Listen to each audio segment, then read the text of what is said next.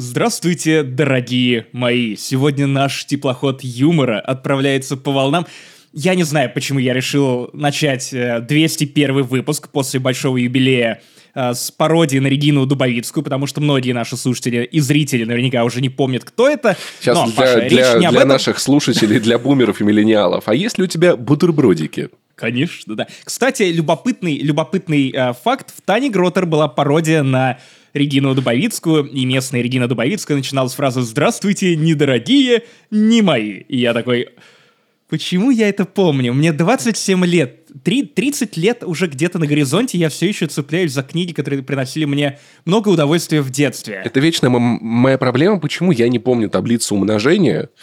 Весь школьный курс всего на свете тоже не помню, но помню, что как на нашем на дворе, ой, горели фонари, были танцы, всех шатало. По сиреневым кустом танцевали всем двором, были танцы, всех шатало.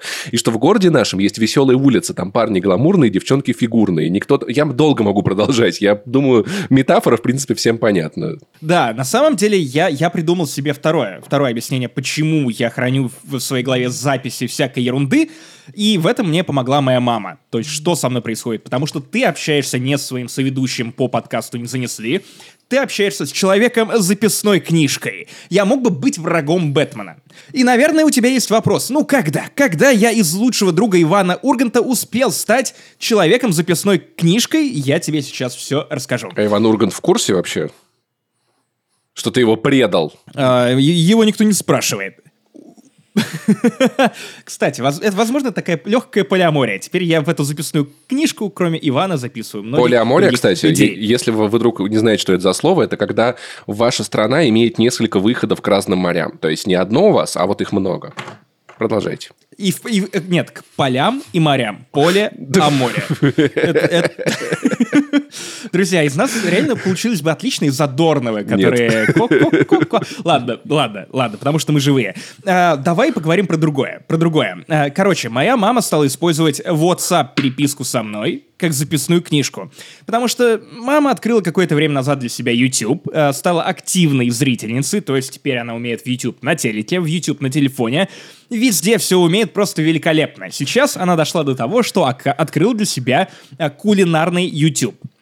И так как мама упорно продолжает настаивать на том, что не нужен мне отдельный аккаунт э, ну, в Гугле для того, чтобы смотреть YouTube, я просто буду продолжать всирать тебе рекомендации, да-да-да, э, всякими, всякими интересными вещами. Слушай, а может, а... твоя мама не в Телеграме, по крайней мере, есть saved message, куда я скидываю все, что мне... Вот это моя, моя записная книжка. Да, твоя, да, в, Facebook, но в WhatsApp мам, такого мама, нет? И... Мама, я не знаю, я объяснял ей про это, но вот она теперь использует переписку со мной в WhatsApp, она знает, что я не люблю WhatsApp, она пишет мне только в телегу. Э, в WhatsApp у нее там своя какая-то жизнь зародилась, но не в этом суть, братан. Э, суть в том, что она открыла для меня довольно удивительный мир, кликбейтных видео про, э, про готовку чего угодно. В какой-то момент я просто понял, что я сижу и жду, когда она пришлет мне очередной рецепт, потому что все эти рецепты названы... Короче, я горжусь тем, что я умею нормально придумывать заголовки. Ну, школа Медузы, как-никак. Но то, что делают с заголовками эти люди, это просто, это, это next level shit. То есть, то есть во-первых, эти заголовки одновременно умудряются интриговать, э, заставлять, ну, чувствовать себя виноватым, что ты чего-то не знал, э, чувствовать облегчение, что есть мудрый сенпай, сенсей, который обучит прямо сейчас тебя тому, как правильно нарезать я не знаю, брокколи, петрушечку, брокколи, кажется, не нарезает, но, как вы поняли, что я не очень-то кулинарный эм, дока, я вспомнил слово дока. Максим, нарезать можно все, что угодно. Дока — это, кстати, видеоигра, да. Именно, Дока 2. Э, Паш, пожалуйста. Мы, мы только что блеснули знаниями про полиаморию, а теперь ты подводишь меня на Доке 2. Пожалуйста, соберись. Так вот, Морские я просто... Доки 2, блядь. Я... Вы думаете, что СМИ и иноагенты стали много на вас орать из-за того, что нужно постить вот эту ебалу капсом? Нет, просто вы никогда не были на кулинарных каналах, потому что там все это подано через капс. Я, я буду отдельно выделять, интонировать э, там, где капс. Огурцы! Зимой больше не покупаю. Три угу. лучших рецепта маринованных огурцов. Ты такой, жесть. Типа, она, эта женщина из кухни наизнанку что-то знает. Перец! Зимой больше не покупаю. Жесть, женщина, что происходит? Пять лучших способов заготовки перца на зиму. Я понял, в чем прикол. Она просто работает вахтовым методом, летом ездит на север, на буровой вышке работать, и зимой у нее, соответственно, нет работы, поэтому у нее нет денег на продукты, она летом все покупает, пока деньги есть, маринует и ест за закатки круглый год. Братан, есть моя любимая сразу скажу, что тут не капсом написано только слово «баклажаны», а потом просто это пассивная агрессия в стиле игр Ubisoft, которая рассылает тебе письма о том, что не защитил Яру, не поиграл в нашу охренительную игру. Так вот, баклажаны. Как ты мог этого не знать? И, я такой, как? Действительно, как? Главное. И главное, там в рекомендациях там еще «Мы пожарили огурцы, никогда больше не говорите». Я не знаю даже, что происходит Вообще больше не говорите, заголовка, просто, блядь, ешь но в целом это уже звучит. Потом э, я нашел, на, нашел другое, ну как я нашел, мама в меня просто скидывает, я из 50 ссылок отобрал для вас лучшее. Некая Камчатникова Татьяна э, сплошным капсом с использованием эмодзи, огурцов, перца, помидоров, э, написала «Готовлю 20 банок! Хрустящий бабушкин салат за 10 минут из огурцов! Хрум! Хрум!» Многоточие. Это кости ломаются, блядь, твои, сука. Реально, причем, ладно, это, это все разные каналы, то есть некая Вита Тройно, звучит как персонаж из игры «Мафия», неважно. А, «Огуречная икра! И почему не делала раньше? Супер! И ты просто представляешь, что это, это какой-то Гордон Рамзи, который готовит что-то и постоянно орет. Он похож на эрегированный член а, с налитыми кровью глазами, который «Почему я не делал так раньше?» Я не помню, сколько, по-моему, в Бердикасте это вот рассказали. Это факт, что это американское шоу Гордона Рамзи выглядит так. Английское — это когда он приходит в ресторан, типа «Ой, ребят, у вас что-то не получается? Сейчас я вам все покажу, как надо делать. Смотрите, вот так правильно». Американское как раз-таки в этой интонации. Я бы хотел, чтобы Гордон Рамзи э, вел русское шоу, где просто притворял в жизнь все эти великолепные рецепты. И никогда не ел огурцы, да. Например, а, любу, любимый еще заголовок «Знала бы раньше, накрутила бы больше!» Салат краски лета на зиму. Кстати, знала бы раньше, накрутила бы больше. У меня многие подруги так пробывших а для ТикТока тоже на самом деле подходит, да. Улетный салат на зиму, гости в шоке! Ароматный, яркий, вкусный! Салат из помидоров на зиму. То есть вы опять же понимаете, где заканчивается кап, капс. А вот мое любимое, просто рекордсмен по количеству восклицательных знаков. И 50 банок будет мало! Все, капс. Зеленые помидоры по-кавказски, которые понравятся всем! это звучит одновременно очень вкусно, одновременно как угроза. То есть, если ты будешь притворять в жизнь э, рецепт с канала Вкуснейшн, Вкуснейшн, нация вкуса. Вкус вил сосад. Потому что есть вкуснейшн с Лана и, и, и Ланави. Я, я не понимаю, как, как правильно читать Лана и Ланави, там она сама не определилась еще.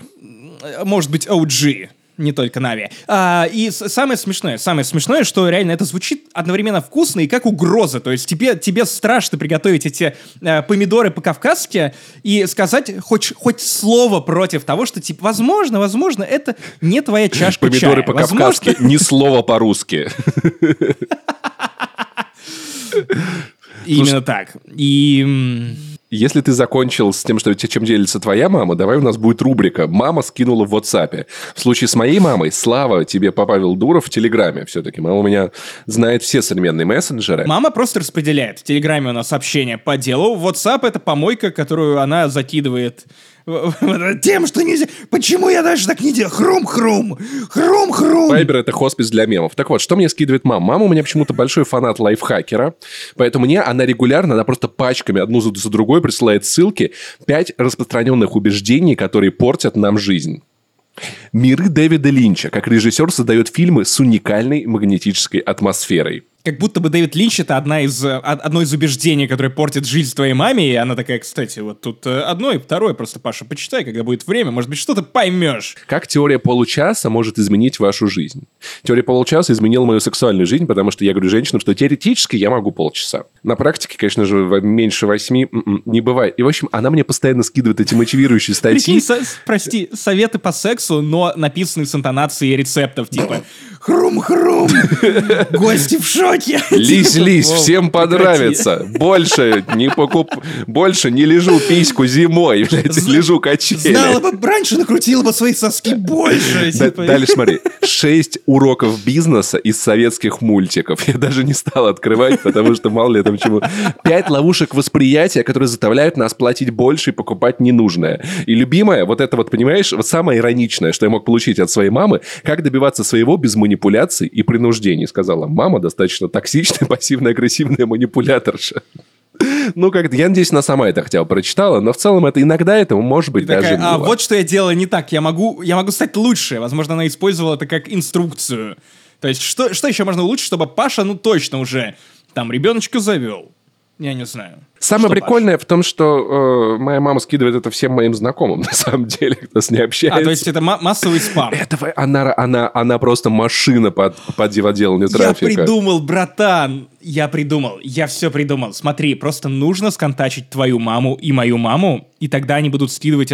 Так, нет, это не сработает, потому что они начнут перекидывать. Э, рецепты, которые уходят ко мне, будут прилетать и тебе от мамы. Ты да, прикинь, все. твоя мама будет еще более мотивирована делать закатки на зиму. Закатка Европы! Закатка империи, да? Как большевики. Красный салат. Да, я думаю, что 201 выпуск подкаста не занесли. Это отличная то точка входа для того, чтобы познакомить ваших родителей, вашу маму, вашего деда, полуживого, но все еще способного поставить лайк, подписаться на нас в iTunes и где угодно, где бы вы нас не слушали или не смотрели мы везде будем рады. У микрофона, как всегда, я, боевой дворф Максим Иванов, а также мой коллега, обладатель роскошной, шикарной бороды Спасибо. Павел Пивоваров. На 50% бородатый и на 100% какие, Паша? Охуительные совершенно. Я Привитые, против я хотел сказать, стере... потому что мы все привились и советуем вам Поскольку ты сделал самое. это два раза, уже на 150% привитые, я считаю. 5G, друзья! Короче, что будет сегодня в этом выпуске? Поскольку это кетчап, если кто-то вдруг не знает, по-русски мы называем это когда мы с Максимом рассказываем о тех вещах, которые не на слуху, не на хайпе, просто мы в свободное время что-то посмотрели, во что-то поиграли, какие-то игры вот допрошли из тех, которых рассказывали вам некоторое время назад, и поделимся своими впечатлениями от этого. GTA 4. Друзья, Я... хайп, хайп, хайп. GTA 4, свежайшая версия. Человек из Подольска. Потрясающее кино, потрясающее кино. В общем, много всего дальше будет интересного. На случай, если вдруг не в курсе, как надо поддерживать ваш любимый подкаст, кроме просмотра, лайки, подписки, колокольчик на YouTube поставьте, комментарий напишите. Вы можете подписаться на наш Patreon, где есть куча а, классного совершенно контента, море подкастов. Есть Boosty, тоже куча подкастов. В Apple подкастах просто вводите, не занесли, там есть дополнительный э, платный фид со спецвыпусками, дополнительный платный фид с подкастом Финляндии не существует. В каждом из них есть по парочке бесплатных выпусков, чтобы вы могли оценить, что это такое. Можете подписаться в основном Друзья, нашем фиде в подкасте праздник. на разогревы, э, чтобы получать их. В, в, в этом разогреве мы много чего обсудили. Классная история про Дениса Чижова и мой QR-код, и про то, какой я красивый. Еще в приложении SoundStream тоже выходят теперь наши разогревы. Поэтому, если у вас Android или вы не пользуетесь Apple подка- подкастами, можете зайти туда, там подписаться и получить доступ к нашим потрясающим еженедельным выпускам, которые максимально дополняют основные номерные выпуски. Не занесли. Вроде ничего не забыл. Очень много стало всего. Конечно, надо как-то куда-то... В... Я, я в топлинке сделаю просто нашу э, страницу с ссылками на «Не занесли». Там будет скролл бесконечный. Совершенно охуительно.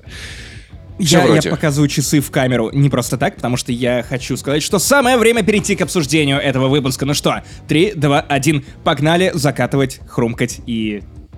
Помидоры, как ты мог этого не знать? Ну что, версии 10. 10 секретов версии 10. Как ты мог больше не покупаю зимнюю резину летом? Шок-контент. Вот так и мог, вот так и мог. Да, друзья, я знаю, что многие после прошлого года, после моего довольно убедительного, двухкратного как минимум выступления по поводу uh, WRC9, как я мог пропустить релиз игры, которую я предзаказал.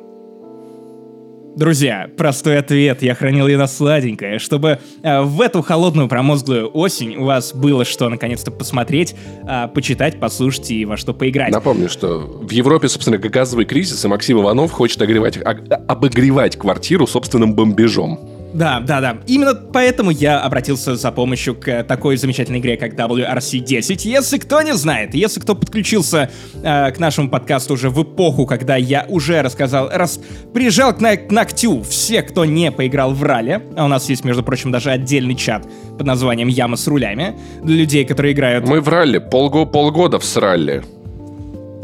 Да, короче, раллийный симулятор совершенно прекрасный. Десятая часть еще лучше девятой, и я наконец-то попал в ловушку Джокера, потому что я оказался на игле у игры, которая развивается итерационно. И, наверное, десятую часть можно было бы не покупать, потому что нам и не обещали какие-то невероятные инновации, но в десятой части, черт подели, черт подери, черт подели, это меня просили в школе, когда доске вызывали, черт подели. Я такой, блин, я такое умножение знаю. Десятая часть э, этого замечательного раллийного симулятора стала действительно еще пизже.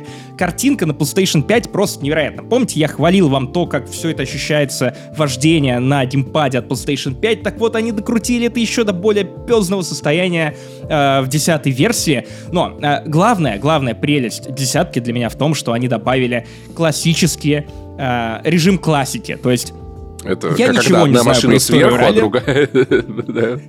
Топ и ботом. Топиш, ботомиш. Я ничего не знаю про историю ралли, а, несмотря на то, что я в период прям дикого угара очень много всего читал, смотрел. Но проблема в том, что э, не, не было какой-то хорошей документалки, которая быстро бы мне все показала, объяснила, Нужна на что нужно Netflix, смотреть. Да, пока Netflix не выпустил документалку, этого я, не существует. Я думаю, что они есть, но просто я, я, я об этом не знаю, поэтому, друзья, если у вас есть классные советы по тому, что можно поглотить по мотивам ралли и что мне точно понравится, просто присылайте мне. Блять, я просто представляю, как как ты включаешь на Netflix документалку про ралли, во-первых, ты включаешь ее на скорости 3x, а и еще она у тебя каждые 5 минут вылетает, просто приложение вылетает, и ты такой, да ёб твою мать. Это похоже на работу официального приложения WRC. Блин, а еще было бы классно, если бы э, была дорожка как бы с, с подсказками, и там был чувак, через 10 минут промотай на 5 секунд. Такие, тут реклама, пропускай. Здесь в целом мне интересно, поворачивай, поворачивай нахуй, выключай. Ты мой второй пилот. Режим классики, то есть это режим супер хардкорный, супер тяжелый. Там вы не выбираете машины, потому что вы проезжаете конкретные этапы, самые примечательные в истории чемпионата, а, или в его оригине, прям в самом-самом начале. То есть машины выбраны за вас. То есть классика выглядит просто невероятно, очень детализированно и ведет себя на дороге совсем иначе по сравнению с обычными машинами. Плюс у тебя есть еще, э, ну, какой-то контекст, то есть перед началом гонки, ты читаешь о том, как все это начиналось, как это проходило, кто был крут. И в отличие от э, классических каких-то гонок, которые были в предыдущей версии, э, тут это выделено в отдельный режим, тут все хардкорнее. Э, и самое пиздатое то, что у тебя реально, у тебя прям калейдоскоп эпох. Вот от самого зарождения до э, текущего момента. Самые значимые гонки. Там это есть пиздато. гонки на колесницах, знаешь. О, это было бы хорошо. Меня немного бесит то, что ради того, чтобы открывать следующие этапы, тебе все равно нужно проходить карьеру. Карьера изменилась не слишком сильно по сравнению с девяткой, и по факту ты просто, и даже с восьмеркой, по факту ты просто и продолжаешь играть в то же самое, во что ты играл вот в прошлом году, плюс у тебя есть новые трассы. А, кстати, Эстония наконец-то появилась э, в десяточке, чему я несказанно рад. А, но, тем не менее, очень, очень похоже. Я бы хотел просто, чтобы эти, эти два режима были не связаны друг с другом, потому что, конечно же, я первым делом ринулся в классику. Э, э, по факту это именно то, ради чего я все это брал. Подожди. Немного расстроился, так, так. Чем это отличается от исторических гонок, которые были в версии 9? Так я и говорю тебе, что э, тут отдельный, отдельный режим, у тебя более ранние этапы, у тебя больше контекста, понимаешь? Ну? Потому что мне казалось, что у целом, тебя, ну, у тебя другие так, задачи. Там, там так и так были старые гонки на старых машинах. На там нет гонок таком. Э, из 60-х. Ну, может быть, я ошибаюсь, но я помню прям очень старые какие-то тачки очки. Ну, ну то есть, по а, сути, возможно, это то же самое, что, да? Что, что-то было. Понимаю? Я правильно ну, понимаю? Не совсем, Ты не совсем. Да, я не хочу типа... это признавать. Слушай, потому что у меня все это время, знаешь, нет, я просто... Я заплатил 5000 рублей за это. Мне казалось... Отвечу я тебе сейчас честно, или я буду продолжать себе врать. Мне казалось, что это вроде моего обзора на восьмой, по-моему, форсаж на Канобу, где ты просто описываешь все, что было в версии, версии 9, а потом говоришь, типа, о версии 10 я не купил и не поиграл, знаешь, вот я думал, это так работает. Максим, это просто это, Ты сейчас чего чего добиваешься? Скажи, пожалуйста. Чего ты сейчас добиваешься? Меня сначала добивает ралли, потому что э, самый жесткий газлайтинг, через который я прошел, проехал. А, это, бензин лайтинг, я настаиваю. Когда ты едешь охуенно, охуенно едешь по, а, Газлайтинг это маршрутка. и в какой-то момент, Паша, блядь, а, и в какой-то момент ты, тебе говорят, что ой-ой-ой, ты так классно проезжаешь все эти этапы, а потом в конце, ну, ты последний лох, ничего не, вышло, давай еще раз. И ты такой, зачем тогда мне нужно было писать, что я классно еду? Зачем вы давали мне ложную надежду? Бензин lighting, lightning, lightning, блядь, когда iPhone заряжаешь от ты. Ты не успокоишься, да? Да, ну Давай что... лучше поговорим про призрака Цусимы. Давай поговорим про вот призрака Цусимы. ты взбесил меня уже на уровне WRC теперь. Спасибо, так скучал по этим подкастам. Шесть с половиной лет записывали. Прошлый был юбилейный. Великолепно, рекомендую, друзья. Очень нравится писать такие подкасты. А, призрак Цусимы. Другая спорная тема, из-за которой мы вечно с тобой. А, входим в некий клэш. Потому что тебе он нравится, мне не очень очень нравится. Мне, нет, а ты решил еще то, добить меня тем, что... Я обожаю эту Ты игру. решил добить... Ты решил добить меня сюжетным DLC, с которым были какие-то проблемы. Паша, давай расскажи, почему я не буду в это играть. Ты не будешь в это играть, понятное дело, почему. Потому что ты не понимаешь Ghost of Tsushima. А я в это поиграл. Не, на самом деле, знаешь, я понимаю, что я вот много, не очень много. Иногда я думал, наверное, Стражи Галактики, может быть, или играя в Deathloop скорее, о том, что мы, для, мы, мы с тобой немного по-разному смотрим на игры, на медийные произведения, потому что для тебя всегда на первом месте стоит история и контекст вокруг нее, а для меня эмоциональное yes. путешествие. То есть, если в игре нет истории, или хорошая история, но она безумно эмоциональна, и как бы меня вот может растрогать, это для меня это как бы показатель, для тебя немного другое. Поэтому Цусима, я вот, я вот думаю, наверное, тут у нас прошел, прошел водораздел просто в том, что как бы вот эту игру вот ну, у меня ты, получается ты почувствовать, себя как самурай. нет. Что-то типа того. Короче, недавно же вы... вышло дополнение. Дополнение, точнее, как дополнение издание директор Скат. У нас теперь везде выходит на PlayStation директор Скаты, и вышел точно такой же Кто для такой этот директор и почему он все режет? Что, что происходит? Вышла версия игры для PlayStation 5 за 2000 рублей. Я проапгрейдил свою старую версию игры до новой, в целом ради нового контента. То же самое, на самом деле, случилось с Death Stranding, но мне как-то не очень хочется в Death Stranding возвращаться. В какие-то непонятные задания. В Цусиме все гораздо прикольнее. Там есть целый остров, то есть у тебя просто новая огромная зона с новой историей, со старыми активностями, и в целом все плюс-минус то же самое. Я знал, на что я шел, и у меня было желание просто еще раз поиграть в ту же самую игру. Я прекрасно понимал, что никакого нового опыта колоссального она мне не даст. Да, давай, давай по, по чесноку. Тебя не интересует самурая, тебя не интересует э, Япония, тебя ничего из этого не интересует, ты просто хотел еще бегать по полям и гладить лисичек. Котиков. Чувак, здесь можно гладить котиков. Господи, я просто охуел. Я записал... Знаешь, где еще можно гладить котиков? Где? в любой из Assassin's Creed последних лет. Шах и мат да, все но, украли у Ubisoft. Но нужна же еще хорошая боевка, геймплей, красивая графика. Так вот, а, в Ghost of Tsushima в целом все по-старому. Ты также хуячишь самураев, появились какие-то новые способности, которыми я давным-давно перестал пользоваться, потому что в какой-то момент прокачка персонажа выходит на какой-то космический уровень. У тебя появляется способность превратиться просто в демона, раскидать 20 человек за 3 секунды, и я ими не пользуюсь принципиально, потому что я все-таки, знаешь, я такой сторонник, ну, типа, честного боя самурайского.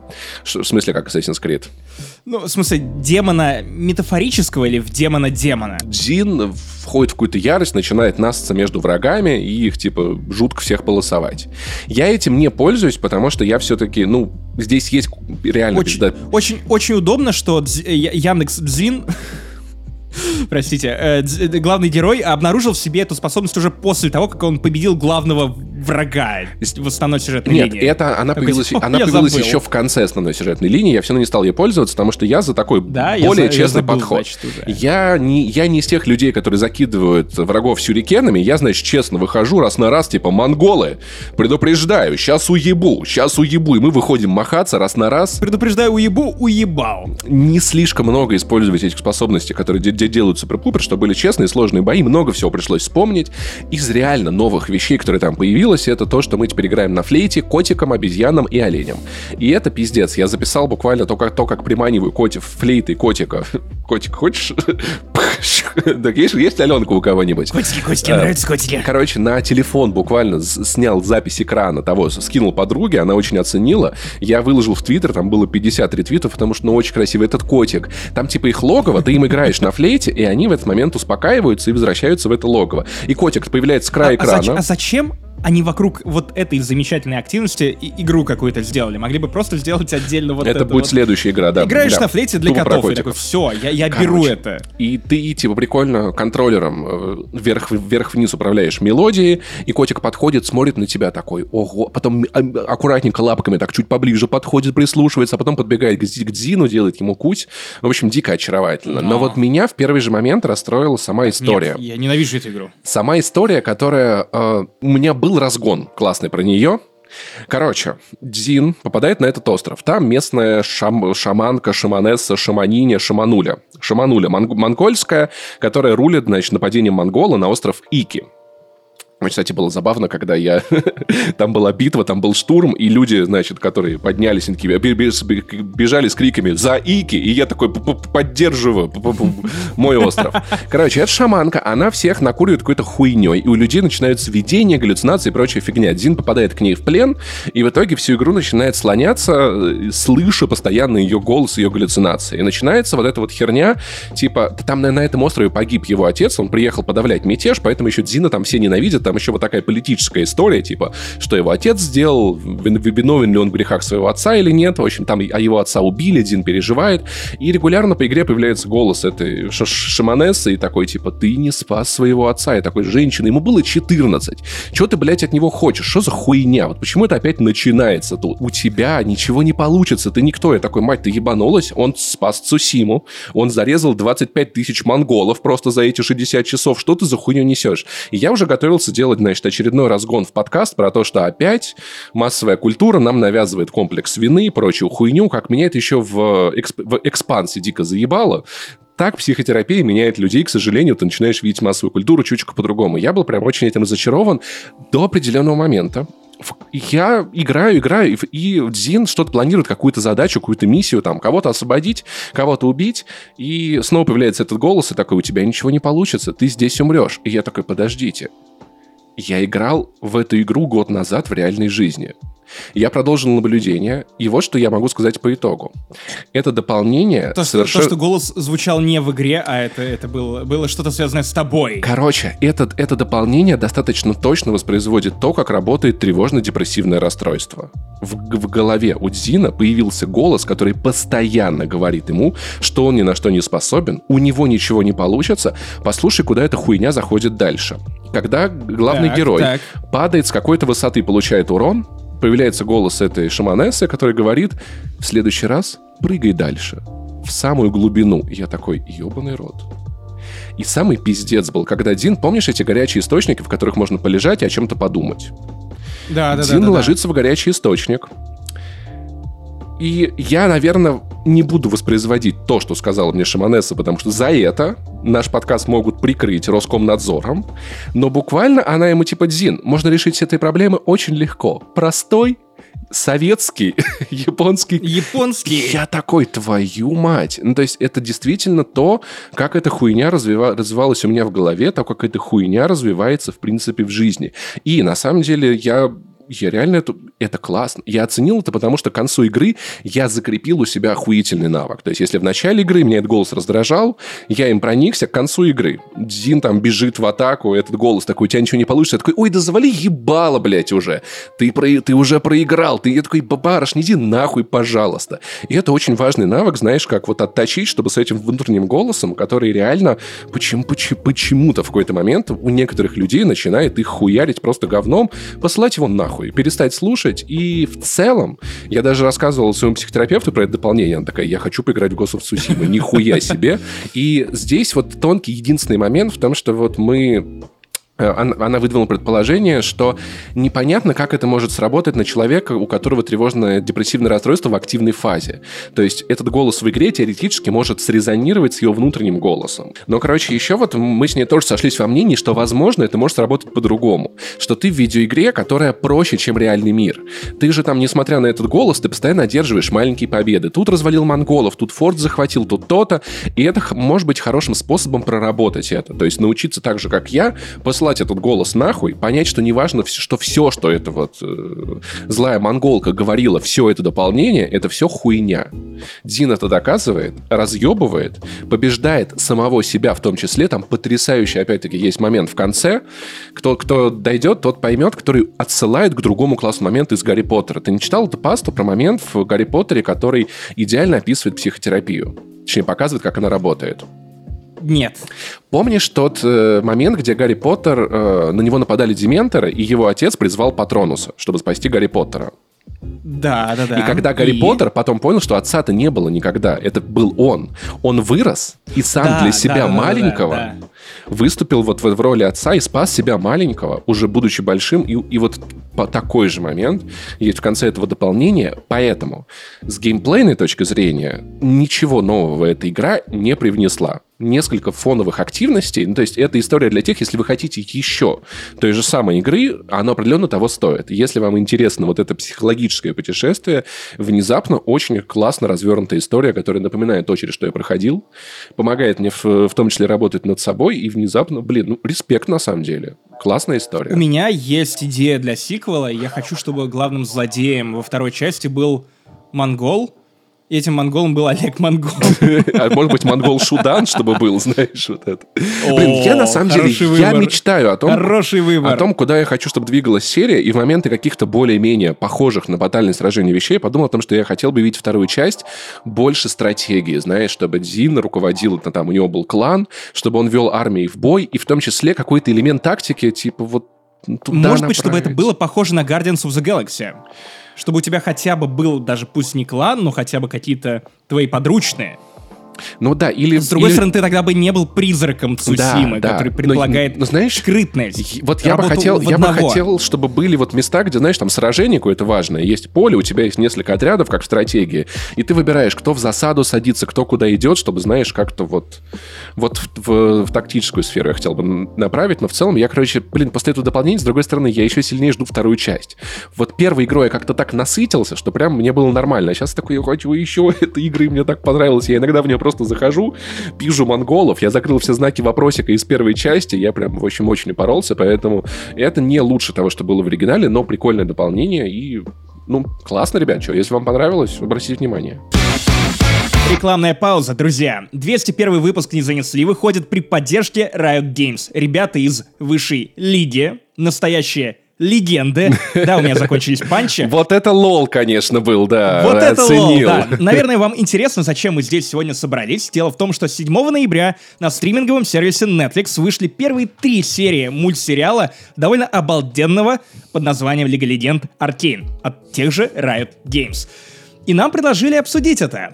В общем, я думаю, что это довольно смелое предложение, потому что сегодня, когда я зашел в соцсети и увидел, что весь Твиттер, вся моя лента обсуждает Аркейн, я понял, что у нас просто не было бы выбора. И да, и мы это обсудили, даже несмотря на, на то, что у нас максимум нету 100-150 часов в лол. Мы не очень знакомы с этими персонажами и вселенной, но тем не менее хайп реально довольно большой, выглядит все красиво, и знаешь, я в такие моменты, я начинаю даже жалеть, что я не играю в мультиплеерные игры, потому что я представляю, как фанаты Лиги Легенд должно быть счастливо, когда выходит такое произведение, тем более, когда тема экранизации, мультиканизации и прочего касательно видеоигр, это всегда тема, которая очень сильно, как, как это сказать, она волнует, потому что, блин, только Больная бы не получилось мозоль. плохо, только бы получилось хотя бы как-то.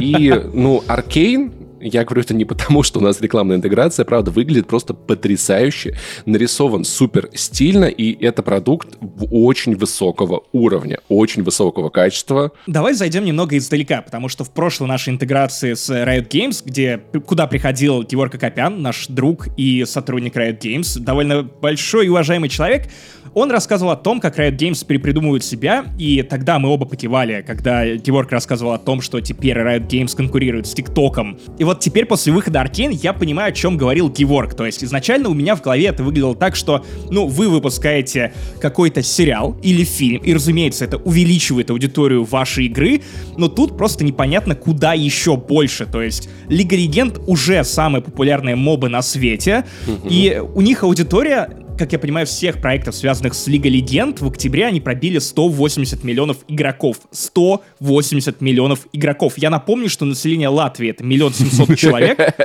миллион семьсот тысяч. То есть это 100 100, э, я, я не знаю, у меня плохо с математикой, но это очень, очень много, много Латвии. Латвии. Сегодня мы... Математика с подкастом не занесли. Сколько будет 2 плюс 2? Ну, это будет прилично, я бы сказал, немало. Очень, очень много. И меня при этом поразил сам подход Riot Games в то, как они работали над Arcane. Они вложили очень много бабла. И речь даже не про промо, а именно про сам продукт. И именно, насколько я знаю, благодаря тому, насколько много денег на производство они вложили сами, а при том, что Netflix, как, опять же, я понимаю, он выступает просто дистрибутором их контента, площадкой, поддержкой, видимо, в том числе и медийной, но э, творческий контроль остался за Riot. И мне кажется, что это ключевой момент, почему настолько круто все получилось. На самом деле, есть у людей почему-то заблуждение, что если на что-то потратить много денег, то это обязательно будет классно. Не всегда. Просто денег недостаточно, нужна талантливая команда, нужны талантливые люди, которые горят проектом. Я согласен с твоим тейком про бабло и согласен, что оно не всегда роляет, потому что, наверное, бабло имеет меньше значения, чем ну, например, люди с реальным видением того, да. как это должно работать, и у Riot Games, очевидно, есть э, человек и, вероятно, даже группа людей, ну, невероятно точно группа людей, потому что для одного человека слишком, ну, слишком круто, все да. слишком монолитно. Понимаешь, и тут еще проблема в том, что когда мы говорим про вот, таки, вот, вот такие произведения, когда вы нанимаете художника, который, например, условно, да, который уже очень популярен, имеет большой спрос и очень много денег, он больше будет думать не о том, как бы заработать ему там не миллион долларов, а миллион сто тысяч долларов. Он будет больше думать о проекте, о том, что это ему даст, а это тоже такая область, где уже только деньгами вопросы не решаются. Нужно уметь работать с людьми, убеждать использовать их талант именно в вашей области. Да, но Аркейн тот случай, когда есть и талант, и деньги, и одно женится с другим, и получается в итоге у тебя в начальной заставке играет Enemy от Imagine Dragons, которые написали э, специально эту заставку для сериала. Самое, понимаешь, самое классное, что когда для какого-то произведения заказывают песни, часто может получиться так, что это будет песня в стиле э, «Ну, вышел сериал, посмотри Аркейн, я его смотрел, мне очень весело». А у Imagine Dragons вышел трек, который у меня... заказывайте в... песни Паши. У меня вышел... Получается, каша. Трек, который играет у меня, играет у меня в голове два дня и отлично существует сам по себе как композиция, даже без сериала. И это тоже круто. То есть, когда это не просто что-то в тему, это отдельное медиапроизведение, которое встраивается в ваше медиапроизведение, но по отдельности они тоже полноценные. Ну, кстати, вот то же самое было с Noise MC, который тоже сотрудничает с Riot. И опять же, если говорить об уровне хайпа и то, как э, сообщество мировое, которое состоит не только из игроков, отреагировало на выход Аркейн, на красной дорожке появился Майк Шинода, Mm-hmm. То есть, ну, это достаточно любопытно. И чтобы вы понимали, опять же, насколько э, Riot верит в свой продукт, э, когда они изначально, видимо, понимали, что, окей, это будет выстрел, и не себе в ногу, э, они транслировали трейлер на стенах Бурдж-Халифы, самого высокого небоскреба в мире прямо сейчас, и это тоже кадры. То есть мы как будто бы находимся на премьере гигантского голливудского блокбастера. Даже больше скажу, ладно, Бурдж-Халифа, на моем Twitch-канале в превью буквально вчера наш рекламный менеджер заходила и такая, о, лол, тут реклама LoL, понимаешь? То есть даже на моем канале. Ладно, хватит про деньги, давай поговорим, почему мы в восторге от самого продукта и о чем, собственно, он сам. То есть, на самом деле, мне не нравится слово продукт, потому что оно какое-то безжизненное, и это не то сериал. Аркейн. Да. Давай обсудим да. Аркейн. Во-первых, я удивлен тем, что в сезоне 9 серий, и они по 40 минут, и они выходят каждую пятницу, как я понимаю. Да. И сразу пачками по три серии. То есть вы получаете контент на вечер, э, практически полнометражный фильм. И все они по 40 минут. И все они с каким-то невероятным уровнем продакшена когда ты просто не понимаешь, что окей, вы просто пришли и сделали то, на что мы смотрели, чем мы восхищались, например, в мультфильме «Человек-паук сквозь вселенную». И обрати внимание, как? Это, это сезон с трехактной структурой. Я за такое же хвалил сериал «Пацаны», потому что у него были три серии, и, и вот каждые три серии — это отдельная история. То есть, как бы, знаешь, это не то, что у тебя вот едет э, поезд, который состоит там из девяти вагонов. Это три поезда по три вагона. Каждая из этих арок, ну, по крайней мере, первая достаточно самодостаточна. И мне очень понравилось то, что тут как бы нету как такового одного главного героя. То есть, понятное дело, есть две девушки, две сестры, которые образуют связку. Но вот первая, да, первая серия скорее про них, вторая серия скорее раскрывает вот того человека, которого они обокрали, третья серия, серия вводит, опять-таки нам показывает как бы и этот бедняцкий мир, местного города. И этот богатый мир, но у тебя нет такого, что где-то вот в одном месте прям вот злодеи, а в другом страдающие люди, да, или там, там в одном они зажрались. Здесь у тебя вот из этого мира вам персонажи, вот из этого мира персонажи. Этим можно посочувствовать, этим посочувствовать, обсудить мотивацию тех, согласиться или не согласиться. А вот еще какая-то третья сила, которая на самом деле, ну, пугает немножечко своей внушительностью. Именно, мне кажется, что это не работало бы так хорошо, если бы Riot не давала волю и поле для маневра командам, с которыми они давным-давно сотрудничают. Например,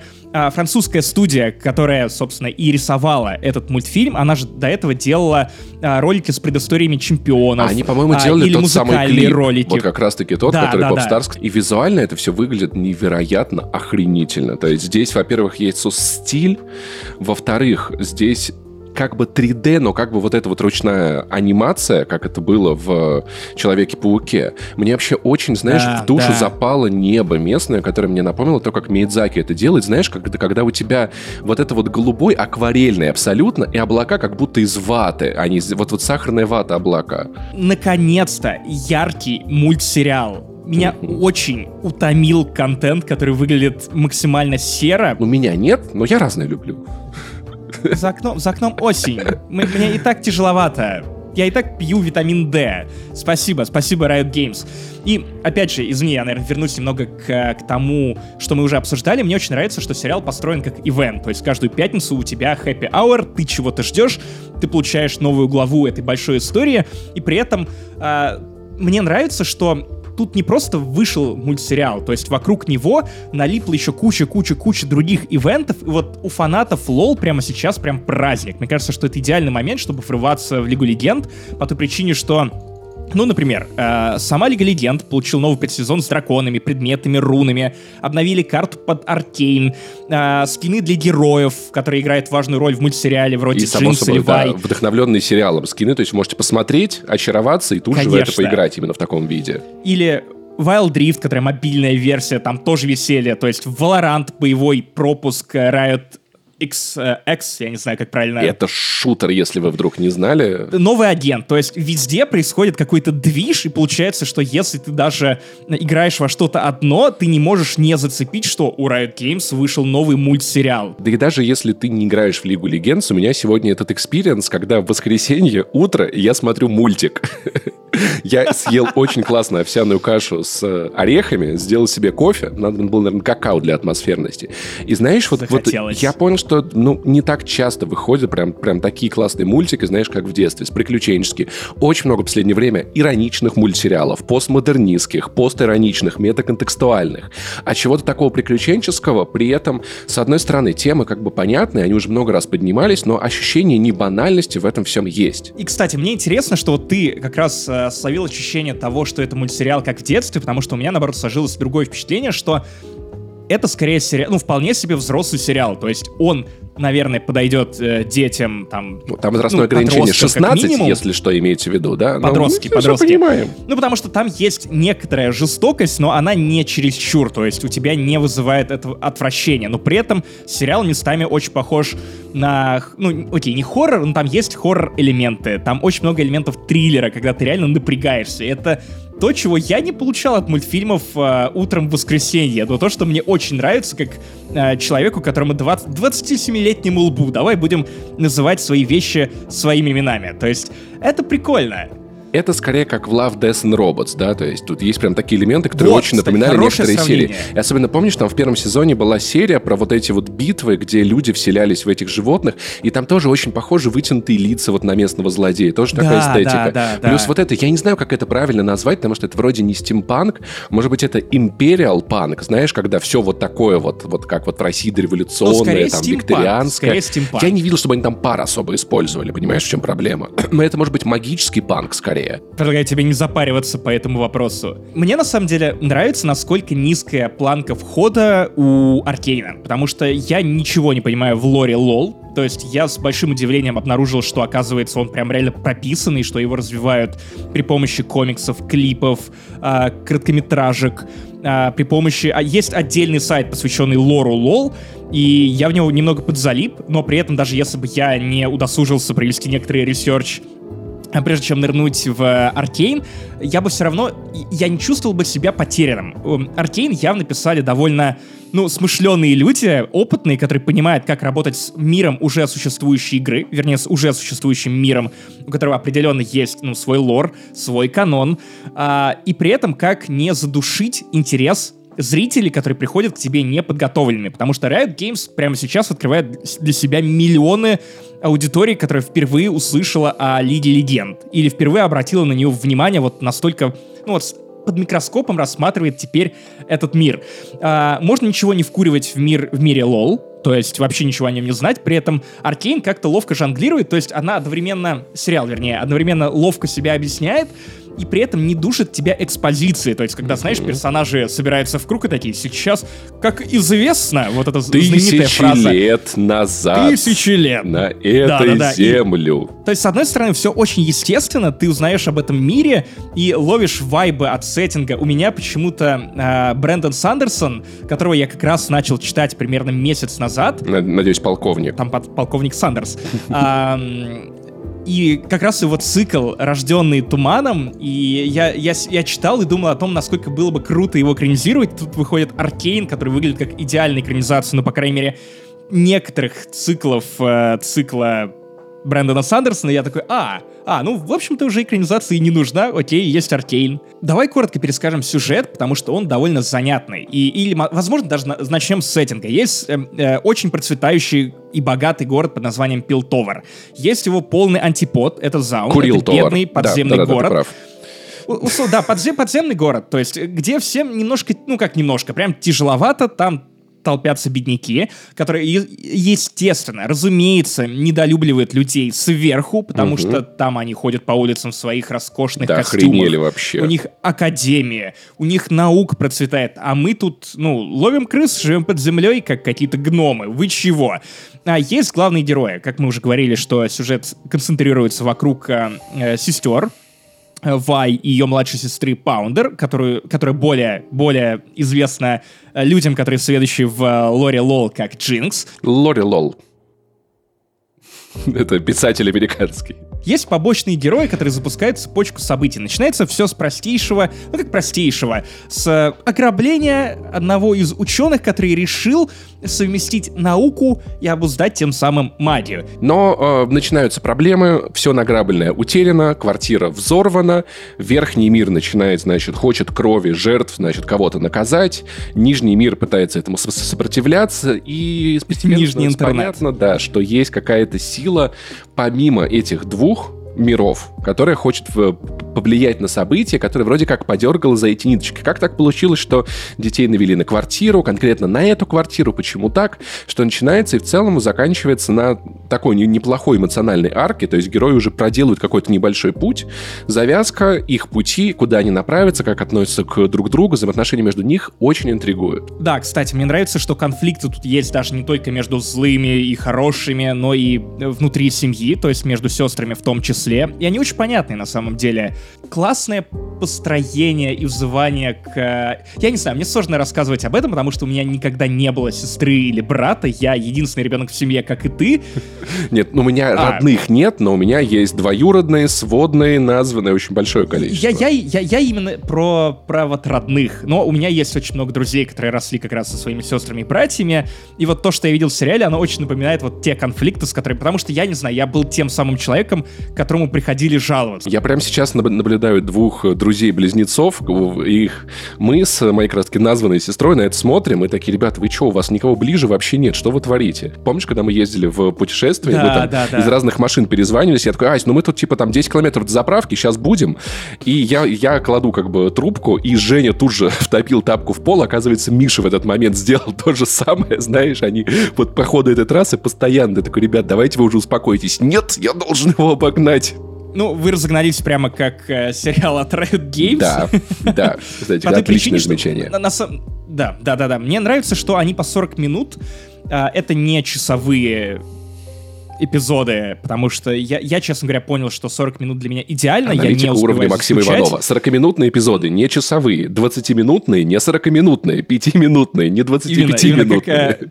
Это шестой этаж, он как пятый, но на один повыше. Это все про меня. Просто 40 минут для меня это реально идеальный темп, когда я не успеваю заскучать, когда опять же, а, я не, не успеваю заскучать, персонажи успевают раскрыть, показать немного экшена, и самое главное, что в Аркейне просто нет воды, по крайней мере, в первых четырех эпизодах. При этом это не какое-то торопыжничество, тебе дают продохнуть, э, показывают, что сейчас мы немного замедлим темп для того, чтобы наши герои поговорили. Ну, знаете, вот прям как в больших сериалах или больших фильмах, вот есть конфликт, есть интерес и есть напряжение между двумя героями, которые могут, ну, я не знаю, разрешить этот конфликт при помощи диалога, который интересно Блин, слушать. И, да, такой, и реально при, yes. прикольные, прикольные диалоги. Помнишь, где копы приходят к этому, к приемному ба- бате этих девочек в бары, такие, ты, да, ту, да, ты да, да, да. тупоголовый. Типа, блин, я что, реально тупоголовый? Нет, ну, ну, ну, там его приятель такой, нет, ну я бы не сказал, что ты прям остроголовый. Знаешь, ну вот есть вот в этом не...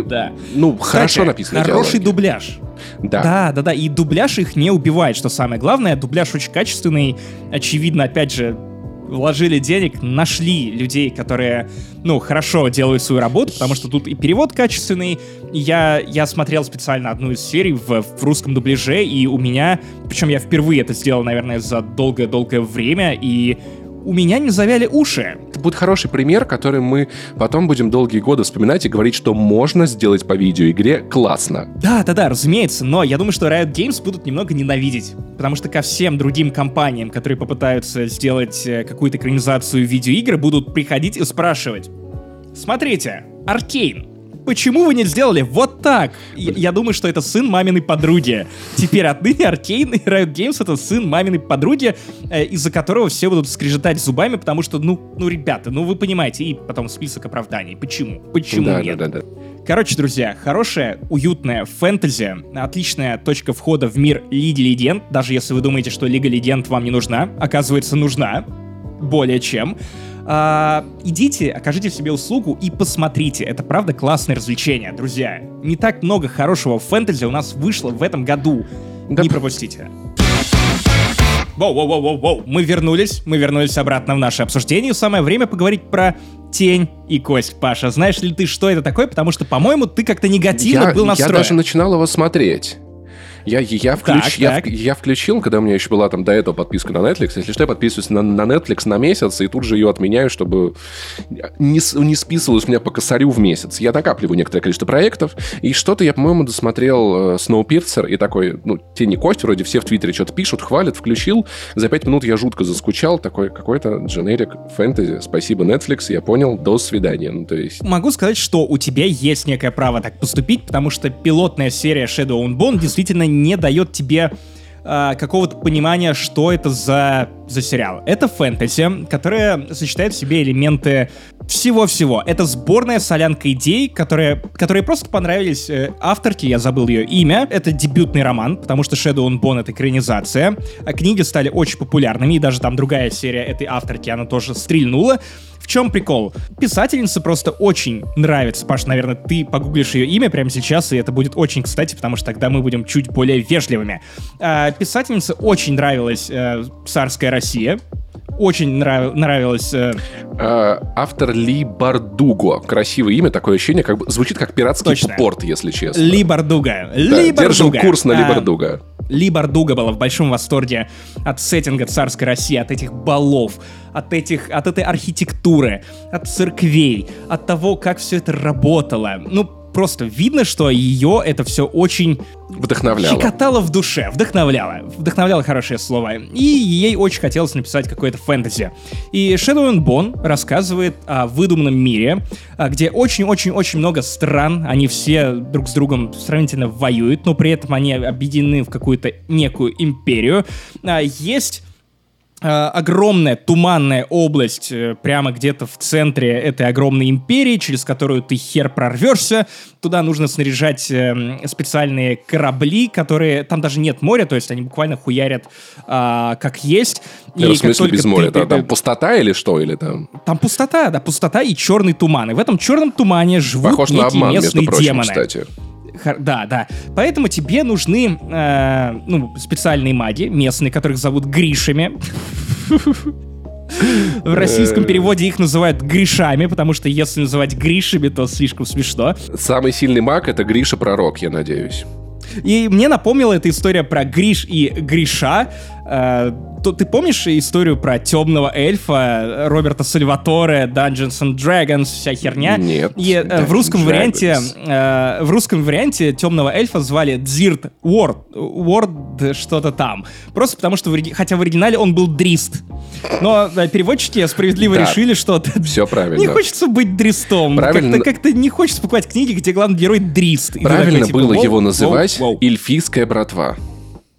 Эльфийская братва, хороший, хороший перевод. А домовой это Хоуми, как мы помним. И, а Shadow and Bones это, это, это душевный стояк. Это те, те, тень стояк. Теневой стояк. Теневой стояк.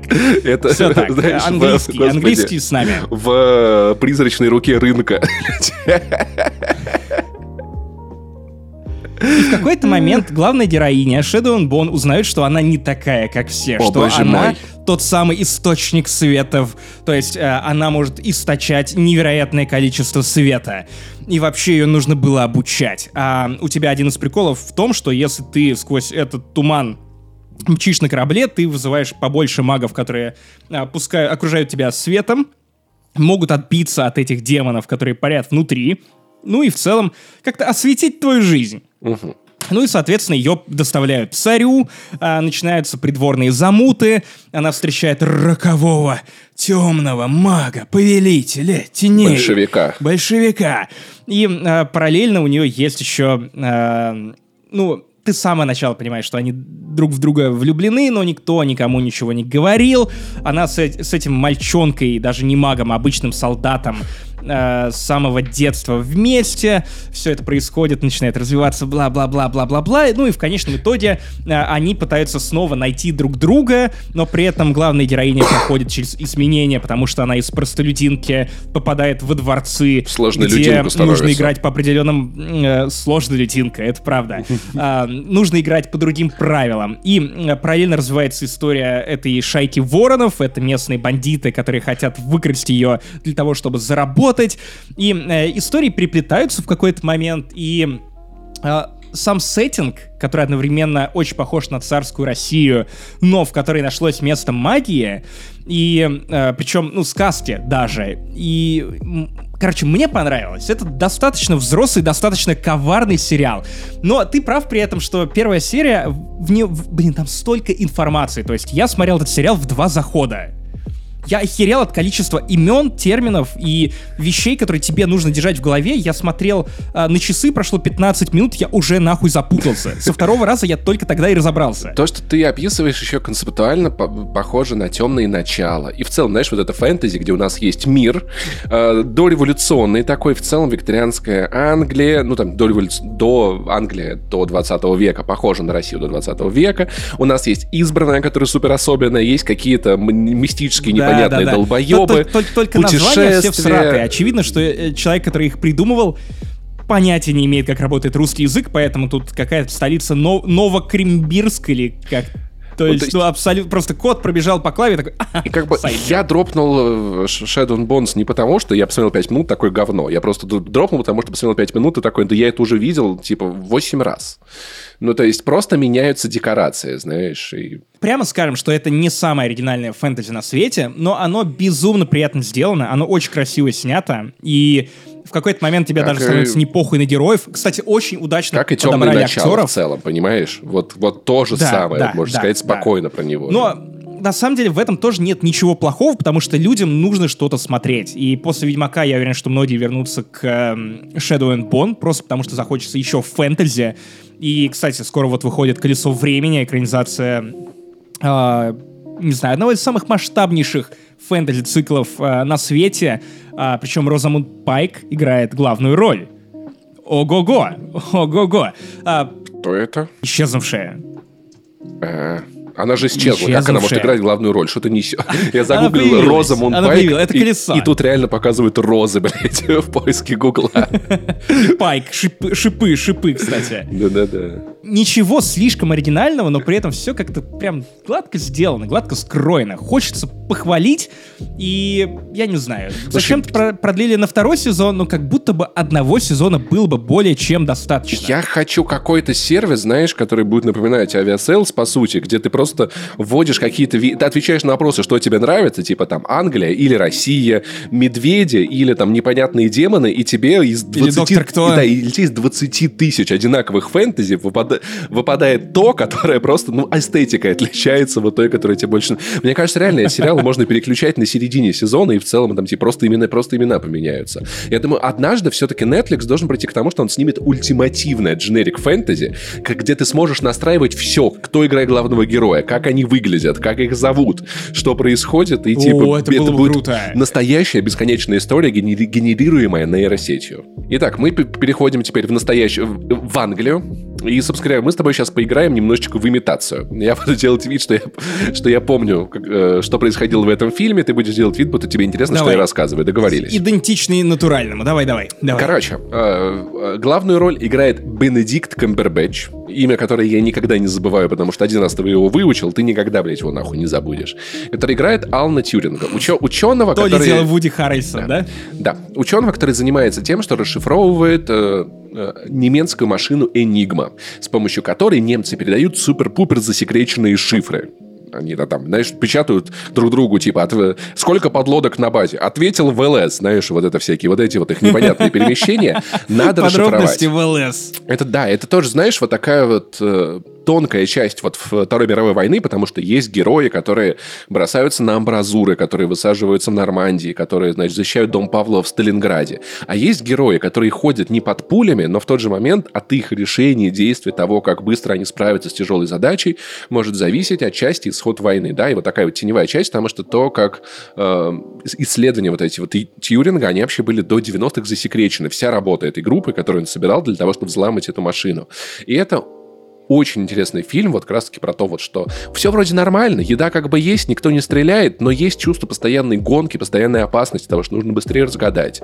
Вот это вот э, диалог, знаешь, интеллектуальный человека и машины, с, сопротивление главного героя правительству, у которого какие-то свои правила, свои то-то. Там сначала собирают группу математиков, а он туда не вписывается, потому что он, кажется, аутист, ну, судя по тому, по крайней мере, как он там с людьми общается. Человек с аутическим там, типа, расстройством. Человек Паш. с аутическим расстройством. Хорошо, будем говорить правильно, потому потому что его там типа, Алан, ты хочешь есть? Ну, ребята собираются там на обед, Алан такой, да, и сидит такие. Ну, может быть, ты с нами пойдешь? Он такой, что? Зачем? типа, я могу поесть, у меня вот сэндвич, типа, понимаешь, он вот такой, как он не вписывается в эту систему? По большей части эта борьба, на самом деле, даже не столько там гениального ученого с потрясающей шифровальной машиной, а человека с миром, который к нему не адаптирован, потому что там поднимается много вопросов, опять-таки того, да, вот как Алан, который не вписывается в этот коллектив ученых, как коллектив пытается его отвергать, хотя очевидно, что Алан самый умный из них. Кира Найтли попадает в эту команду, потому что совершенно случайно, и все такие, типа, ну, вообще-то тут у нас ученые, вы, наверное, секретарши пришли к нам устраиваться, вы как бы, вы же, у вас же вагина, вы же математику, вы же вы математики можете знать, вы что-то... А она вообще классная, гениальная, клевая, и ей тоже тяжело адаптироваться, потому что этот мир к ней, к ней не приспособлен, Чернобыль. И, в общем, по большей части история про как раз-таки то, каково это, когда ты там представитель меньшинства, когда ты невидим для общества. И ты, очевидно, можешь принести пользу этому обществу, но общество, поскольку оно привыкло жить в какой-то вот, знаешь, своей анальной огражденности от всего странного и непонятного, э, как, каким-то образом с, таборит в, в развитие и прогресс. То есть про людей, который выходит из тени, показывает свои яркие таланты, и в том числе, конечно же, про тяжелые моральные выборы, про тыл войны, про то, как все это делается, незаметных героев. Ну, как и многое современное кино, да, так или иначе, сейчас оно, как я везде, где, чтобы я не смотрел, не смотрел, не читал, я вижу аллюзии к Советскому Союзу, так и в, О, современный кино. То есть правильно понимаю, то, что я прогнал в, э, в разогреве этого выпуска, теперь ты это используешь э, в номерном, типа, я, я знаком с этой да. проблемой. Ну, Ох, слушай, Паша, ты, хитрец. Ты, нет, тут ты не открыл мне глаза, как бы. Ты, это не было чем-то какой-то для меня новой информацией. Так вот, как я везде вижу Советский Союз, так и большое количество современного дорогого кино, снимая про что угодно, снимает так или иначе кино про меньшинство. Считали я, что это плохо? Нет, это интересный фильм, он очень атмосферный, очень классный. Бенедикт Камбербэтч потрясающий актер, поэтому я советую вам игру в имитацию, если вы хотите немножечко окунуться вот в немного другую Вторую мировую войну, знаешь, не такую, какой мы ее обычно привыкли видеть, по крайней мере, по нашим там российским советским фильмам. Я оценил, вы тоже, возможно, оцените. Ну, а я ворвался в GTA 4 гал- Галада о голубом коне. Что? Немножечко неуважительно, тебе не кажется сейчас? Да, да. Ко всем а, извиняемся Причем я случайно оговорился. Нет, причем, типа, я э, оговорился не специально, типа, я, я такой просто довел до конца, я перепутал нахуй все. О голубом боне. Балабамгоне. Ну а пока Паша проводил время за игрой в имитацию, я проводил время за игрой в GTA 4 баллада о голубом А что тоне. это за голубой тон? Это что, я знаю коричневую ноту, в голубом тоне я ничего не голубой слышал. Голубой тон, когда ты сразу радостен. Я понял, насколько все-таки я люблю GTA 4, насколько она при этом безнадежно устарела, а, как механика, как open world, но насколько при этом, знаешь, в своем каркасе игры Rockstar не меняются. То есть в момент, когда в тебе показывают кино, вернее, скорее, сериал, э, катсцены, ты понимаешь, что, окей, диалоги стали лучше в современных GTA или Red Dead Redemption, особенно в Red Dead Redemption 2. Но при этом вот сама суть, то, как у тебя устраиваются сцены, они всегда она как будто бы осталась той же. Ты всегда в случае с GTA ныряешь э, в некий э, в некую, не колбу даже, а скорее огромный чан, где все немного ебанутые, но тебе это нравится. Угу. То есть насколько это все карикатурно в плане... Э, персонажей, насколько они нереалистичны. И ты знаешь что? Вот баллада о голубом тоне — это единственное дополнение GTA 4, которое я не проходил в свое время, то есть я прошел Lost and Damned, который, наверное, ну, нужно было бы проходить сейчас по той причине, что я посмотрел Сынов Анархии, и мне не хватает каких-то игр про байкеров, э, ну, Days Gone я прошел тоже, что иронично. Вот, и э, баллада о голубом тоне дала мне возможность э, окунуться в новый для меня контент, но при этом вернуться к персонажам из GTA 4, которых я уже успел позабыть. Э, и этот Брюси, и его брат, и сам голубой Тони, и вот эти евреи, которые э, пытались выкрасть эти алмазы, и сама эта история с алмазами, которая на самом деле э, проходила через абсолютно все дополнения GTA 4 и была одной из ключевых э, миссий сюжетных линий в GTA 4. Но э, когда вышла GTA 5, я помню, что я прям, я был немного расстроен тем, что как будто бы э, сама система повреждений машин стала хуже, и сама физика машин стала хуже, потому что когда я играл в GTA 4 впервые на компе, я охеревал от того, что ты можешь махнуться в столб, и у тебя останется вмятина от столба, господи, невероятная разрушаемость. А сейчас я такой, блин, ну машина все равно катается как кусок мыла, если честно. Ну и в итоге я понял, что мне очень интересно наблюдать э, за тем, как изменилось мое восприятие этих персонажей, этих механик и прочего, прочего, прочего. Абсолютно убогая стрельба. То есть вот она настолько не адаптирована под игру на димпадах, просто я, я, я вот так вот играю, хватая димпад и немного злюсь. И отчасти из-за этого неудобства я решил впервые э, в сознательном возрасте поиграть в GTA с читами.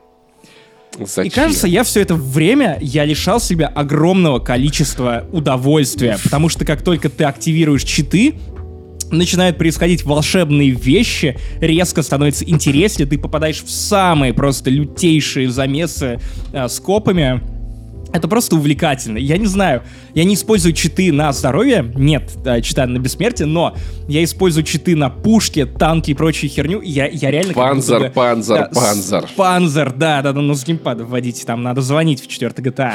Пиздец. И, а, Алло, мне танк, прям, пожалуйста, я... можно, блядь? Че, ты кому звонишь, сынок? Короче, мне очень вкатило, потому что я снова почувствовал себя как будто бы в компьютерном клубе, где ты просто так, а, а если я сделаю так, а если я сделаю так, ну это вообще крутота. И я реально, я дня три или четыре играл с читами. Мне в какой-то момент стало максимально похуй на сюжет. Мне просто нравилось кататься и устраивать ад. Я не знаю, есть ли в GTA 5 э, читы. Я полагаю, что есть на консолях. Но, скорее всего, я, я хочу GTA 5 пройти и так, хотя бы ради сюжета и Тревора. Подожди на PlayStation а... 6. Давай сразу 8К, блядь. Хорошо. 8К нас стоить столько будет к этому моменту. 88К, падения, падения рубля. Ну, кстати, он укрепляется а, в последнее время. Рубль стронг. Короче, я получил много удовольствия, и если вы не проходили GTA 4, то не делайте это, пожалуйста, на Xbox ни в коем случае, потому что и на PlayStation 3 тем более этого не делайте, очень плохо сохранилось. Найдите какую-нибудь нормальную сборку модов. Да на iPad поиграете. И, и пройдите... На iPad нет GTA 4. Блять, это упущение, конечно это, это, это гигантское упущение, потому что если бы она была на iPad, я бы как мразь просто. Потому что они бы наверняка ее улучшили бы, еще что-нибудь докрутили, и было бы вообще совсем хорошо. В рубрике «Догонялки» рубрика «Я не договорила». А, Кена Bridge of Spirit. Я не догнала. Игра, про которую я, рас, я рассказывал недавно, просто мне кажется, это на самом деле неплохая традиция в вспоминашках. Ну, как бы ты что-то допрошел, ты это переосмысляешь и как бы выдаешь какую-то дополнительную информацию. Я прошел игру. Я сам, если честно, немного удивлен, почему я это сделал. В целом, все то, что я про нее говорил изначально, справедливо до сих пор боевка реально сань. До самой последней секунды. Никакого просветления. Три предпоследних босса реально были интересны, в остальном не очень. Но почему-то вот битва заканчивается, и ты такой, блин, интересно, а что вот тут вот? А вот тут маленькая загадочка, а тут я еще какую-то фигню соберу, а тут я соберу вот этих вот ленышей, а там еще куда-нибудь пойдем. И, знаешь, я вот реально поначалу, когда она вышла, был от нее вайп, типа, господи, это игра года. Знаешь, у нас каждая, каждая новая игра, О, которая нет. не говно со старту, она всегда проходит через эту стадию. Ну, стражи закрепились в этом мнении. Прошло несколько недель, это да, да, кажется справедливо. Это да. От Кена никто ничего не ожидал, все были в шоке. По итогу все-таки она средняя, я даже не уверен, попадет ли она в, в мой топ, потому что... Если честно, я, я с самого начала не понял такого пиетета вокруг Кена, потому что она во всем выглядела довольно посредственно. То есть, и люди, видимо, настолько изголодались по играм на тот момент, что воу, воу, воу, как будто бы, я не знаю, Resident Evil 8 не в этом году выходила. Там, на самом деле, безумно атмосферный, красивый, волшебный мир, вдохновленный как бы Японией, переработанный под Европу, и он хорошо, его хочется изучать, его хочется исследовать, хочется увидеть, что же за история там развернулась, из-за чего все это началось. Вкратце, на самом деле, из хорошего это очень классная история про э, смерть и ее принятие про в какую-то финальную точку, с которой надо уметь примириться, потому что Кена всю игру успокаивает духов, которые я не, не доделал что-то, я сейчас всех разъебу, мне рано... Она такая, братан, погоди, погоди, давай ты все-таки правда как-то уже пойдем, пойдем, пойдем, у нас пройдемся в дурку, молодой человек, знаешь, то есть потому что она, как проводник духов, занимается тем, что успокаивает краски неупокоенных, а у многих персонажей есть проблемы из-за того, что они как бы не могут смириться с тем, что с ними случилось, и это как бы финальные. И в этом плане трогательная история, личная, рассказывая еще про детство Кена Кены. Финальный босс просто пошел нахуй. Пять фаз, блядь, и никаких сейвов посередине. Я ебал эту хуйню. Единственное, что, что спасло... Единственное, что... В Returnal по два, по, по три максимум фазы. По три максимум фазы. У тебя еще есть камбэки, у тебя еще есть хп дохуя в Кена. До последнего меня бесило все-таки самый большой проеб боевки. Правильно, правильно ли я слышу, что Кена сложнее, чем Returnal? Да, она бесила меня намного сильнее, чем... В, в Returnal ты можешь за прохождение собрать такой сет, я некоторых боссов я даже не замечал. Я приходил такой напрокачанный за 2-3 мира, что босс просто там отлетал за 5 минут вот, вот, вот э, спанч, спанч Бобинга, и все, босса нет. Кен реально, я прям, я был готов бросить геймпад, потому что это слишком долго затянуто. Спасал эту игру то, что загрузки моментальные, у тебя, понимаешь, нету вот этой вот минутной загрузки, за которой такой, в пизду эту хуйню. Ты такой, ладно, еще раз попробуем. Мысль, которая мне не давала покоя всю, всю игру, в том, что, короче, эти тленыши, они же максимально очаровательные. У них шляпки, у них все такое, они такие все очень няшные, они тебе помогают. А я подумал, а что если сделать такую же игру? Опять-таки, внезапный пич от Паши Пивоварова, Максим. Давай подумаем над этим. Смотри. Так, так, Похоже, так, по сути, ну, игра. Ну. Все милое, все сказочное, все такое о ути-пути, успокаивающая музыка, девочка, проводник духов, ее отец этому учил, она вся такая вдохновленная. Ей помогают маленькие создания, которые на самом деле пизданутые просто крайне. Ну, то есть она буквально там, они помогают ей успокоить духов, спасти деревню, провести воду, а потом она поворачивается, они там козу ебут как, просто, короче, знаешь. местный Жек. Да-да, а они козу ебут, они черти, понимаешь?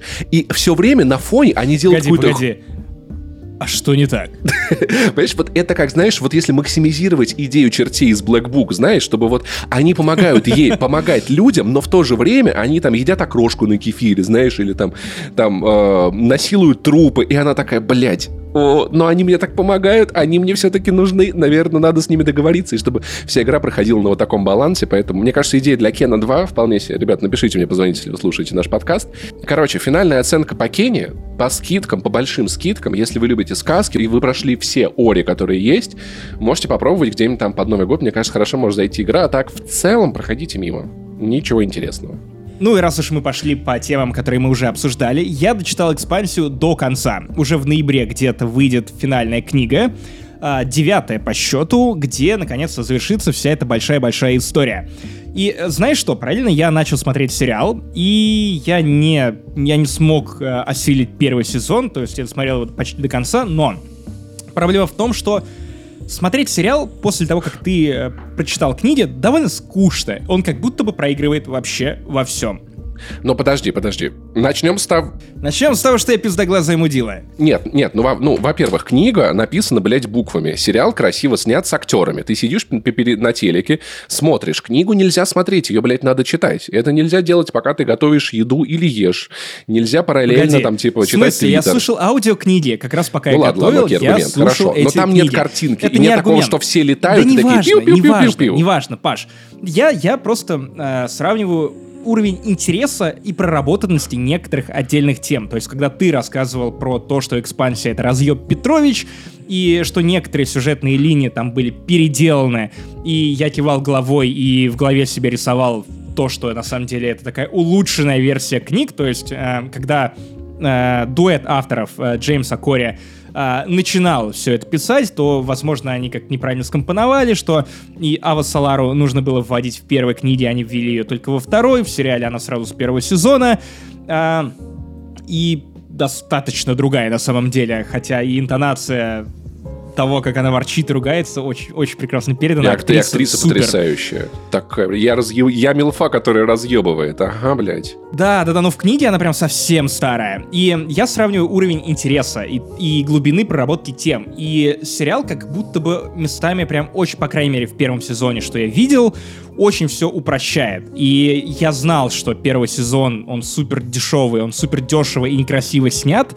А, но просто я, я сразу посмотрел на эту картинку, э, я такой, так, и это, это детектив Миллер, Серьезно? Вот, вот так он выглядит в сериале? В этом есть часто проблема, что на самом деле, мне кажется, ну, мнения разнятся. Я считаю, что всегда надо сначала что-то смотреть, а потом что-то читать, потому что ты получаешь после какого-то... Ну, из-за того, что экрани... в экранизации лучше, чем книга, это «Властелин колец», и я не знаю, что еще. Сейчас э, тебя, конечно, распнут за такое пизду, кни- но... Книги ебучая скучнятина. А, и, а и, и Game of Thrones. Я начинал книгу, такая, ну, ужасно написано. Отвратительно скучно, непонятно. На, а, не, на, на самом деле да, э, книги достаточно пиздатые. Ну, достаточно ну, мне пиздатые, не но опять же... Но опять Хорошо. И, и, и поэтому я считаю, что чаще всего лучше сначала посмотреть, потому что, скорее всего, по, когда будешь читать, будет лучше. Понимаешь? Это как... Я, я не согласен, потому что экспансию, если бы я смотрел сериал, не читая книги, я бы не дал ей никакого шанса, потому что первый сезон — это какой-то пиздец. Ну, типа, это, это, это скучно, это довольно неинтересно, неинтересно, Для того, чтобы дать ответ на этот снято. вопрос, Максим, надо взять тебя, который еще не читал экспансию, пос показать ему сериал, потом дать прочитать книгу и посадить Осталось вас друг напротив друга. Э, машину времени. Ну, не, ну согласись, не, ты, ты не знаешь, как ты смотрел бы на этот сериал, если бы не читал книги до этого. Ну, то есть это тоже некая новая я, оптика. Я не смотрел бы его. Я не смотрел бы его ровно по той причине, что я экспансию открыл для себя еще три года назад. Я попытался посмотреть пилот, мне дико не понравилось. Угу. Ну, тогда принимается, ладно. Я забил, потом по полгода назад я опять попытался посмотреть экспансию, не, даже не полгода, год назад я еще раз попытался посмотреть пилот. Меня отключило на 30-й минуте, и сейчас, в этот раз, я досмотрел пилот только потому, что я прочитал книги. Я знаю, что впереди э, ждут довольно увлекательные конфликты, которые я хотел бы посмотреть. И at some point я вернусь и досмотрю экспансию, именно сериал, когда у меня выветрится из головы величие книг. А, но да, честно говоря, максимально не впечатляет. Я знаю, что там вроде как в дальнейшем, э, как только сериал станет амазоновским, им дадут бабла, станет получше хотя бы с э, картинкой, потому что прямо сейчас вот эти получше, ебучие... Да ебучие желтые лампы, и ты видел этот свет и это э, всратое освещение во всех мне дешевых сериалах. Не знаю, мне все окей, ну, если честно.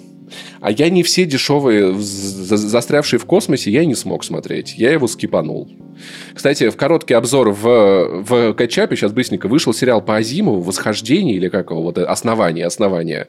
На третьей серии я послал его нахуй, потому что нудятина просто ебливая вообще. Большего, большего разворота вам не будет. Э, э, экспансия — это не прям плохо-плохо, но э, ну, первая серия достаточно тяжелое для восприятия, когда ты просто ни хера не понимаешь. В этот раз мне было проще, потому что я уже знаю, кто такие OPA, в чем конфликт, кто есть кто. Я просто уже смотрел за изменениями в поведении персонажей, потому что Холден тут тоже немного другой.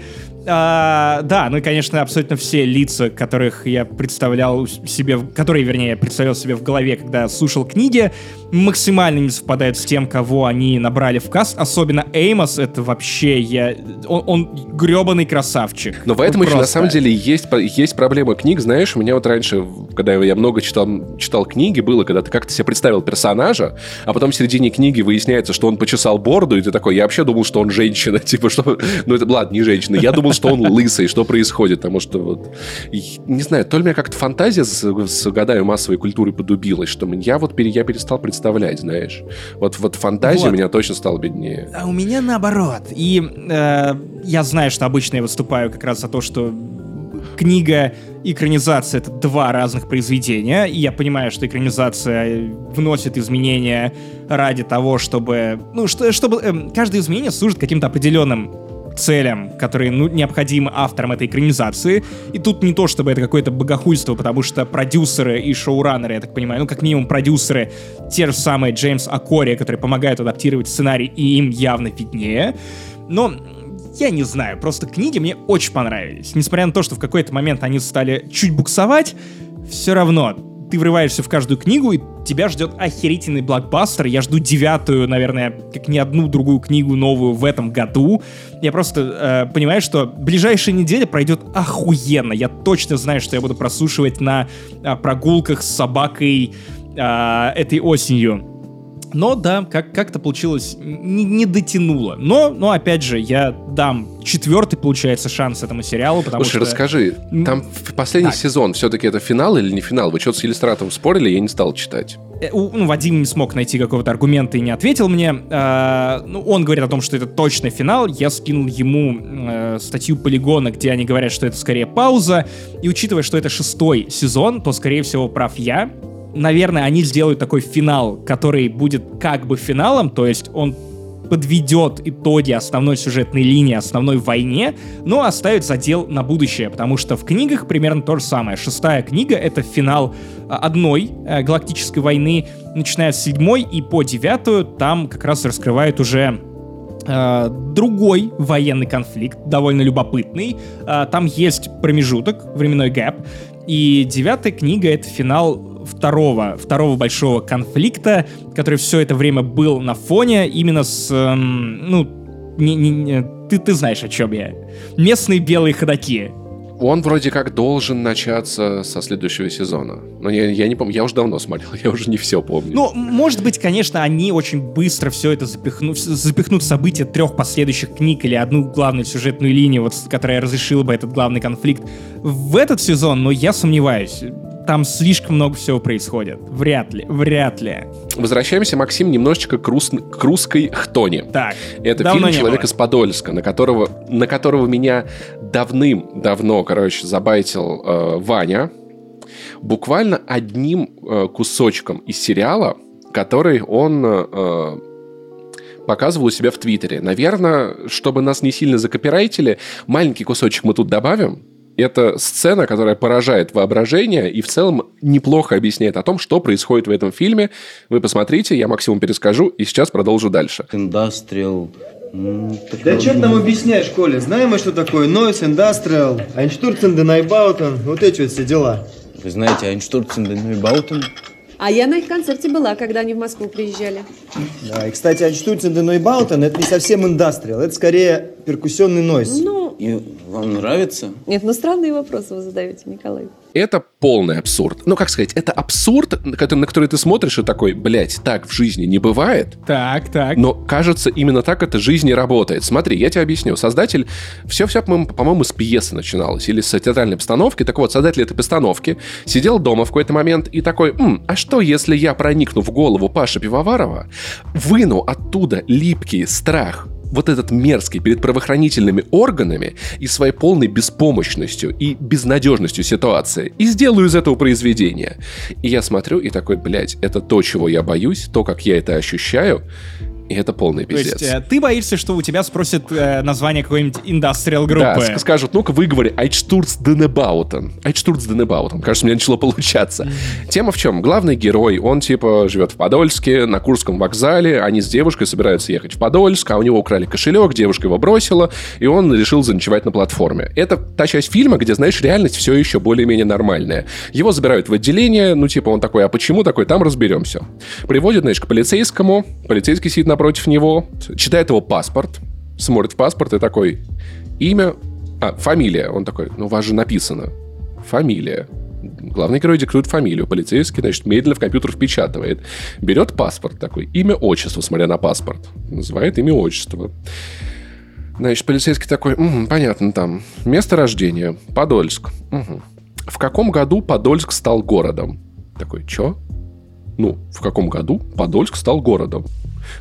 А, а, вы что? что? Вы что, не знаете, в каком году Подольск стал городом? Там приходит второй коп, начинает ему помогать, типа, слушай, ну хотя бы в каком веке, давай определимся. Ну, наверное, при Екатерине II. Да, да, при Екатерине II. Значит, ну хотя бы какая половина века? Первое такой, молодой человек, вы живете в Подольске и не знаете население Подольска? А, и не знаете, в каком году Подольск стал городом? Какое население у Подольска? Ну как это так? Вы живете в Подольске и не знаете, какое население у Подольска. И пиздец начинает вот с этого момента закручиваться по такой спирали, доходя до таких неимоверных высот сюрреалистичности Просто, ситуации. Это, это звучит как какой-то опросник, который раньше делал э, Камикадзе Ди на улице, когда он подходил и задавал какие-то вопросы. А знаете ли вы, в каком году? Да-да-да, и все, и все сразу выглядят такими тупыми, типа, посмотрите на них ты за застал их в самый неожиданный момент. Они такие тупые, не знают простых вещей. Да, дальше, опять-таки, полицейский, который опрашивает главного героя, спрашивает, где он работает, и, значит, главный герой говорит, что он работает в газете «Вестник ЮАО». И коп такой, о, «Вестник ЮАО», «Вестник ЮАО», Вестник ЮАО проходит через комнату в отделении, садится за барабан и начинает стучать и подпевать Вестник ЮАО, Чего? заставляет главного героя вместе с ним петь Вестник ЮАО. Заходят другие полицейские, тоже все вместе начинают петь Вестник ЮАО. Весь эта ну, сцена идет. Ритм нормальный. Эта сцена идет минуты две. И, ну, короче... U-A-O. U-A-A-A-A. U-A-O. Ты Простите. Поэтому дело, в какой-то момент, в, самом начале фильма, главный герой говорит, тут творится какая-то ересь, значит, там, ну, это, это какой-то сюрреализм, это сюр происходит. Они его затаскивают в туалет и, и объясняют, что мы можем сейчас, как обычно, просто тебя по почкам отпинать, подкинуть тебе вес и закрыть тебя лет на 8. Может быть, тебе все-таки нравится сюрреалистичность? Он такой, все, мне нравится. Скажи, что тебе нравится сюрре... Он, мне нравится сюрреалистичность. Такой, хорошо, пройдем обратно. И дальше начинаются вопросы. В какой-то момент они там, типа, выведывают у него, ну вот вы едете на работу, а что вы видите вокруг? Такой, в смысле, что я вижу? Ну как? Ну вы вышли из подъезда. Какие стены у вас в подъезде? В каком доме вы живете? Как этот дом выглядит? И это все как бы идет, знаешь, такая в целом деконструкция человека, темы, какие я из этого фильма, во-первых, выношу. Почему я говорил про страх э, вот этого, ну, органа в какой-то степени, потому что для меня это выглядит как ситуация, когда ты сидишь напротив человека, у которого есть форма, у которого есть оружие, право шмальнуть в любой момент. Если он это сделает, в суде потом скажут, у нас нет оснований не верить сотруднику полиции.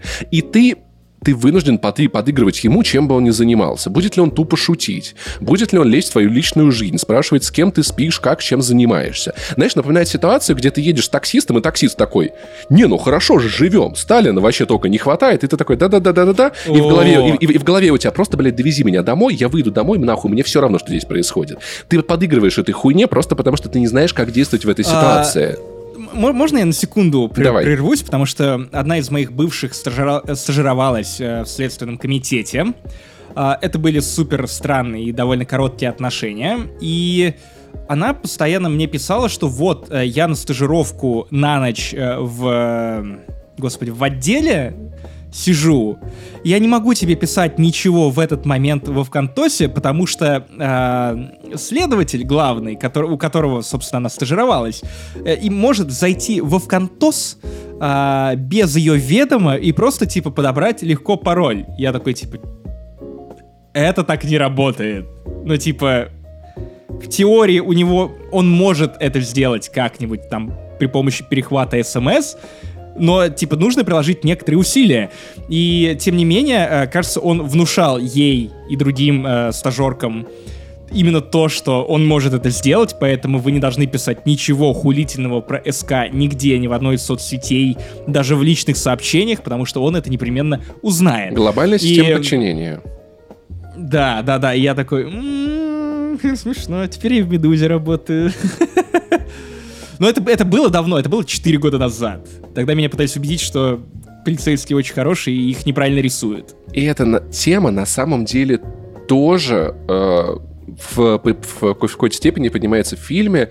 Тема того, что вообще такое правоохранительные органы, насколько они имеют право вмешиваться в жизнь человека. Ну, то есть, чем они могут заним- заниматься, чем не должны заниматься. Типа, посмотрите на эту ситуацию. Вы правда считаете, что это окей? Потому что это тоже в какой-то... Ну, короче, надо посмотреть. Это правда, это пизданутый фильм.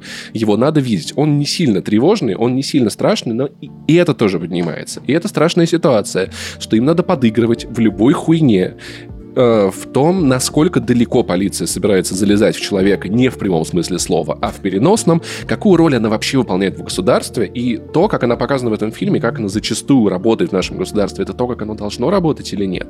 То есть здесь, на самом деле, есть, есть над чем подумать. Такое деконструктивистское кино, непростое, сумасшедшее, интересное, и я, на самом деле, его очень советую, потому что это, правда, это, это я бы назвал это выдающимся примером российского кинематографа, где это не просто хтонь, это какой-то новый уровень ну, вообще чего-то звуч, там. Звучит довольно любопытно, как будто бы кто-то экранизировал ранее скетчи «Не занесли», где абсурд на абсурде, э, сюр да. на сюре. Только плюс-плюс э, полиция. Поэтому я дико советую, все актеры, всех не буду перечислять, все потрясающие, все играют классно, достоверно, страшно, увлекательно, сумасшедше. Я просто смотрел и такой, где я нахожусь, в каком пространстве, что происходит. Очень-очень интересно в этом плане кино и глубокое в том смысле, что ты реально как будто под водой находишься некоторое время, и ты уже не понимаешь, где там кто. Помнишь вот эту вот тему у Оксимирона, я обожаю эти строчки из Горгорода, что сопротивляться глупо, враг, враг водолаз и спрут, знаешь? Это да, ситуация, да, да, в которой да. ты ничего не мог бы сделать даже если бы сильно захотел, потому что это та среда, в которой ты не существуешь, но которая есть рядом с нами, и как-то надо с этим уживаться. Посмотрите, есть над чем подумать. От одних страхов мы перейдем к другим, потому что я этим летом еще посмотрел Fear Street, трилогию хорроров, слэшеров, триллеров, э, все, что только приходит вам на ум.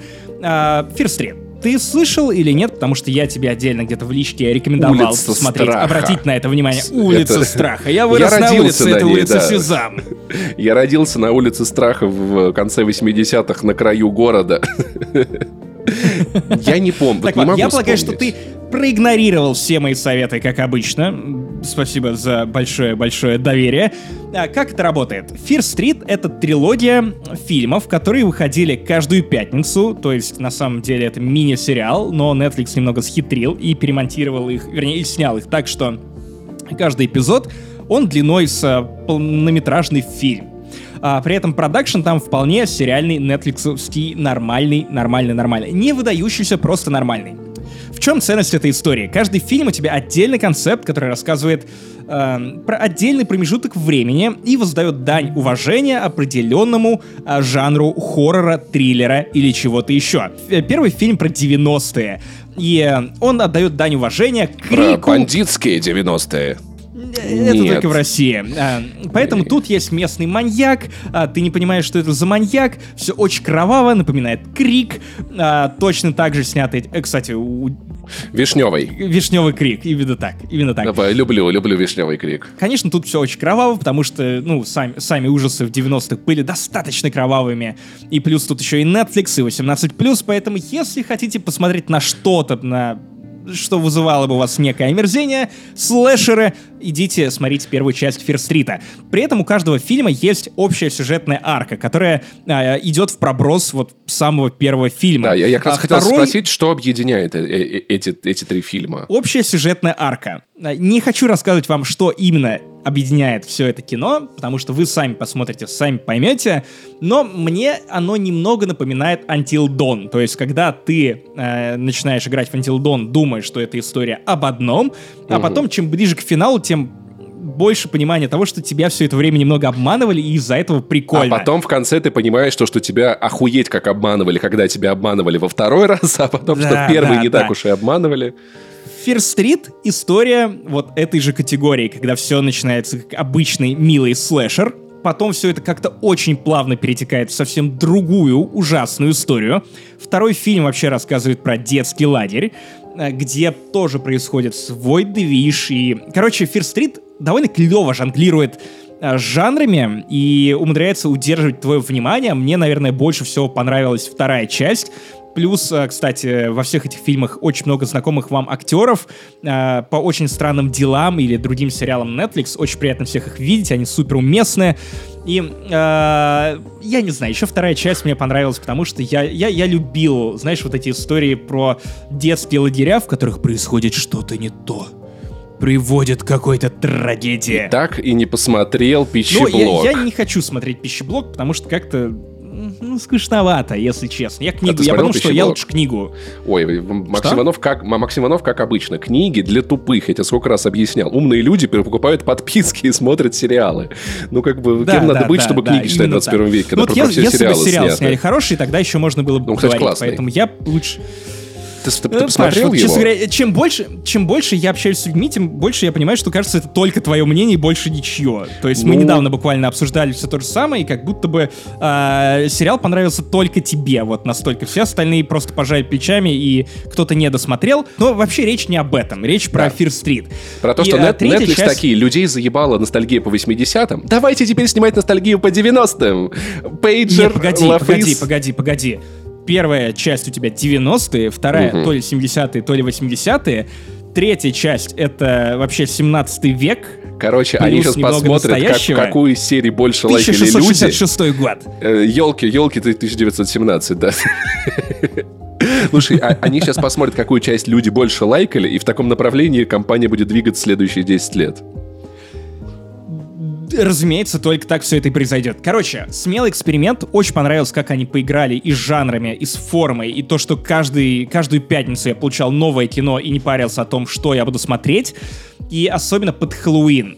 Для вас он уже прошел, у нас он сегодня. А, не знаю, возможно, на следующий Хэллоуин приберегите, или просто вы можете чуть позже отпраздновать Хэллоуин а, просмотром этой замечательной трилогии. Посмотрите, не пожалеете. Это не взрыв мозга, это не что-то сверхвыдающееся. Тем не менее, вы классно проведете время, особенно если любите ужасы и триллеры. А теперь к настоящим ужасам. главные герои этого сериала переезжают в Москву, в поганую эту Москву, где все с ума сошли, все ненормально, это Анна Николаевна второй сезон. Я думал просто посмотреть его и э, ну, я про первый сезон уже рассказал, вроде всем все понятно, но, блин, в этом произошло столько всякой, всякой классной, разной, отстойной и, кла- и приятной в тот же момент фигни, что я решил уделить ему внимание. Второй сезон мной целиком отсмотрен, только-только-только закончен, и история двигается дальше. Для тех, кто не смотрел первый сезон, посмотрите и возвращайтесь сюда, потому что, ну, потому что, блядь, это второй сезон сериала. Логично, что трудно будет рассказать про него, не объяснив, что было в первом. Коротко. В провинциальное отделение полиции отправляют супер-пупер навороченного андроида Анну Николаевну, очень красивую, Королькевич. В нее влюбляется главный герой Андрей Вячеславович. Главный герой, пусть будет так. Мужик в кепке, дядя Степа. В нее влюбляется, там у них, значит, роман, а потом он знает, что она робот, и он в таких сметенных чувствах, как быть. Потом она его пытается убить, потом ее утилизирует, и второй сезон начинается с того, что вся вот эта вот компания во главе с Гармашом бессменным отправляется. О, нет. Он глава отделения полиции О, все это время был. Нет. О, Слушай, он нет. там очень хорош. Вот знаешь, Гармаш играет вот такого, знаешь, прожженного провинциального Гармаша. мента. Да, ну он безумно похож в этой роли. Он просто потрясающий. Так, обратите внимание, Паша хвалит Гармаша. Гармаш Гармаша. потрясающий. Я хочу, чтобы Гармаш... Позови на роль Гармаша, и э, жизнь твоя станет хороша. Короче, вся вот эта провинциальная команда отправляется по приказу министерства в Москву поднимать местные отделения полиции, в данном случае Ростокинское отделение.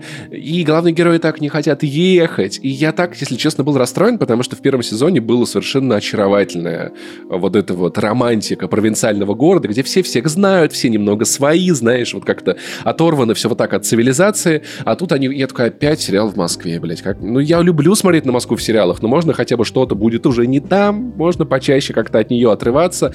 И, понятное дело, тут начинается вот эта заебавшая риторика, что, ой, в Москве они все поехавшие, они там все дурные, все ненормальные. В какой-то момент э, один из героев теряется э, на э, станции метро ЦСКА, где вот э, на Ходынском О, поле. Да. Андрей Марач ему советует такой, ну а ты как-нибудь нарушь, соверши мелкие правонарушения, мы тебя из отделения потом вытащим. Он просто сыт на дерево, чтобы его забрали в полицию и как-то нашли, потому что, ну, его смартфон же, блядь, мы всего лишь в 2021 веке живем, Яндекс.Карт ни у кого нет, станция метро там прям просто вид... В общем, ну, отдельное, понятное дело, перлы происходят. И к ним в отделение приходит Анна Николаевна. Но теперь это не Анна Николаевна. Главный герой помня тот испуг, разбивает этой э, потрясающей девушке лицо, кидая в нее телефон, у нее выпадает зуб, и он такой, блин, Кто? это женщина, с которой Анну Николаевну сделали, как бы в оригинале. Это, ну, типа, это та, с которой Такое слепили андроида. Там, слушай, там, от... было в Терминаторе. там совершенно охуительные есть отсылки к Терминатору, есть охуительные отсылки к Матрице, то есть аудиовизуально ты видишь то, что это делают люди, которые очень любят современную культуру, и они большие молодцы. Короче, и теперь она, Анна Николаевна, она начинает с ними сотрудничать, и ты такой, а может быть она все-таки андроид? А, ну, ну, вроде не андроид. А может быть андроид? Ну, вроде не андроид. Детройт Become Human.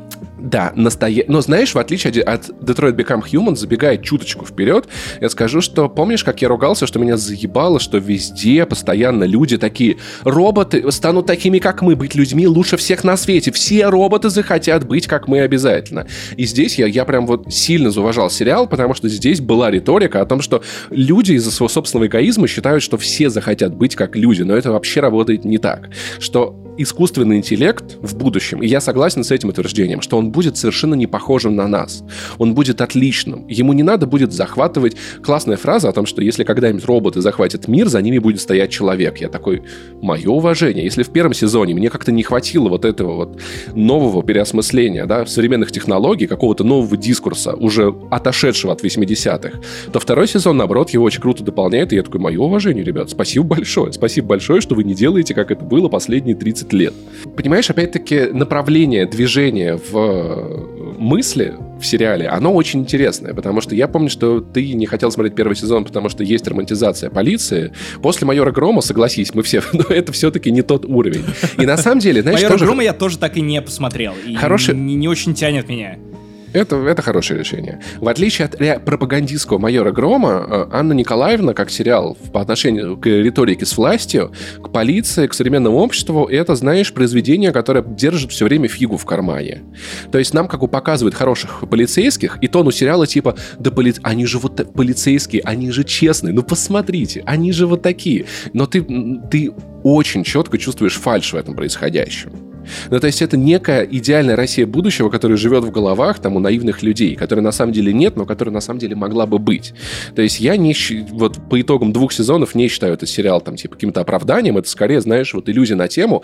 Было бы классно, если бы это было так, но по всяким тонким моментам, по риторике, по диалогам, по каким-то там типа шуткам над политикой, там в какой-то момент есть, э, отправляют героев в лабораторию, которая разрабатывает химическое оружие. Ну, то есть, как бы боевое химическое оружие. О, окей, окей. Да, и то есть, как бы, это, это сериал, который вроде как делает вид, да, что полиция, все, она, но на самом деле это в том числе критическое высказывание.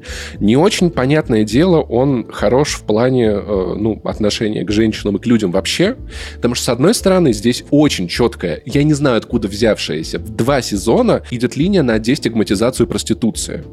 Ну, то есть, как бы, типа, вообще-то это тоже люди, и в этом нет ничего такого. И плохого в этом тоже ничего нет. Ну, то есть, я не знаю, откуда она там взялась, но она есть. В тот же момент, знаешь, очень напоминает вот красивый, дорогой современный сериал, твоего, твоего знаешь, э, троюродного брата из райцентра, который купил себе модные, модные шмотки Зиканьоне, но в душе, знаешь, у него все еще осталась риторика, ну бабы такие же бабы, они ж, ну ж бабы же, вы ж, ж, борщ, борщ, блядь, скрепы. То есть как бы он с одной стороны здесь, он как бы вот про какие-то современные вещи, тут у нас технологии, тут как бы сильная женщина, которая сильнее всех в этом сериале, но, но немножечко борща, знаешь, вот надо все. И главный герой, который в этом сезоне стал просто пиздец каким ебарем. Ну, то есть, с ним все хотят, его окружают безумно красивые женщины, которых он трахает всех по очереди, чуть ли не по две в каждой серии. Все, знаешь, и вот и это в тот же момент, конечно, грустный момент, потому что есть Андрей Маратов. Потому что ты нет, да? или, или что? Потому что Андрей Маратович, он такой, знаешь, он дядя Степа, он, конечно, сильный, красивый, и в тот же момент он, он совершенно инфантильный ребенок. То есть есть женщина, на которой он, он женат, а он не понимает, любит он ее или нет. Тут вырисовывается бывшая, которая бросила его кучу лет назад, и тут вешается ему на шею, извиняется, он не понимает, что он к ней. Тут Анна Николаевна. И знаешь, я вот вижу человека, который не может принять никакого, блядь, осознанного решения в этой жизни. И постоянно футболится между тем, ну, типа, вот эта женщина ко мне вот так, знаешь, я вот такой. А теперь это так, а теперь то-то, то-то, и он просто выглядит как ебучий футбольный мячик, который ничего не может решить сам, благо к концу сезона хотя бы какое-то прояснение показывается, но тоже этот образ жутко инфантили... инфантилизированного мужчины, окруженного женщинами, которые за него что-то решают, он заеб. Но в тот же момент достаточно неплохая э, повестка относительно роботов. В целом впечатление сериала хорошее, если как бы делать скидку на то, что, ага, понятно, и эта штука в России отомрет лет через 20, я уверен, а это прикольно, да, я хотел бы видеть полицию такой. Блять, э, ну, честно говоря, со вторым сезоном ты все-таки kinda убедил меня в том, что, наверное, стоит дать шанс, потому что как раз Ада Николаевна один из немногих сериалов, которые доступны на кинопоиске в Латвии, поэтому я хотя бы его могу посмотреть. Но а будет ли третий сезон? Я думаю, что да, обязательно. Как, как скоро он выйдет? Потому что, может быть, лучше будет посмотреть все подряд. А может быть и нет. А может быть, они переедут в Питер в третьем сезоне, тогда точно, наверное, надо будет смотреть, потому что в Питере, мне кажется, свой вайб отношения с э, полицией. И вот таким вышел 201 выпуск подкаста «Не занесли». У микрофона, как всегда, для вас вещали, вас развлекали. Максим Иванов — это я. Паш Пони, Пашка это Пушка, я. Пашка Пивоваров — это он. А, вы знаете, что делать? Поддержите нас в iTunes, оставьте комментарии на YouTube, подпишитесь на наш канал на YouTube, потому что мы очень стараемся с видеоверсией. Правда, очень стараемся, очень необходима ваша поддержка. Ну и, наверное, Паша немного снова расскажет вам про Boosty, Patreon и другие площадки, где вы можете нас поддержать и услышать вы все больше знаете. контента. Boosty, Patreon, Apple Podcast Connect, SoundStream, где найдете, там подписывайтесь. Короче, храни вас Бог и не забывайте, хрум-хрум, а, закатывать на зиму только лучше. И почему вы раньше так не делали? Пока.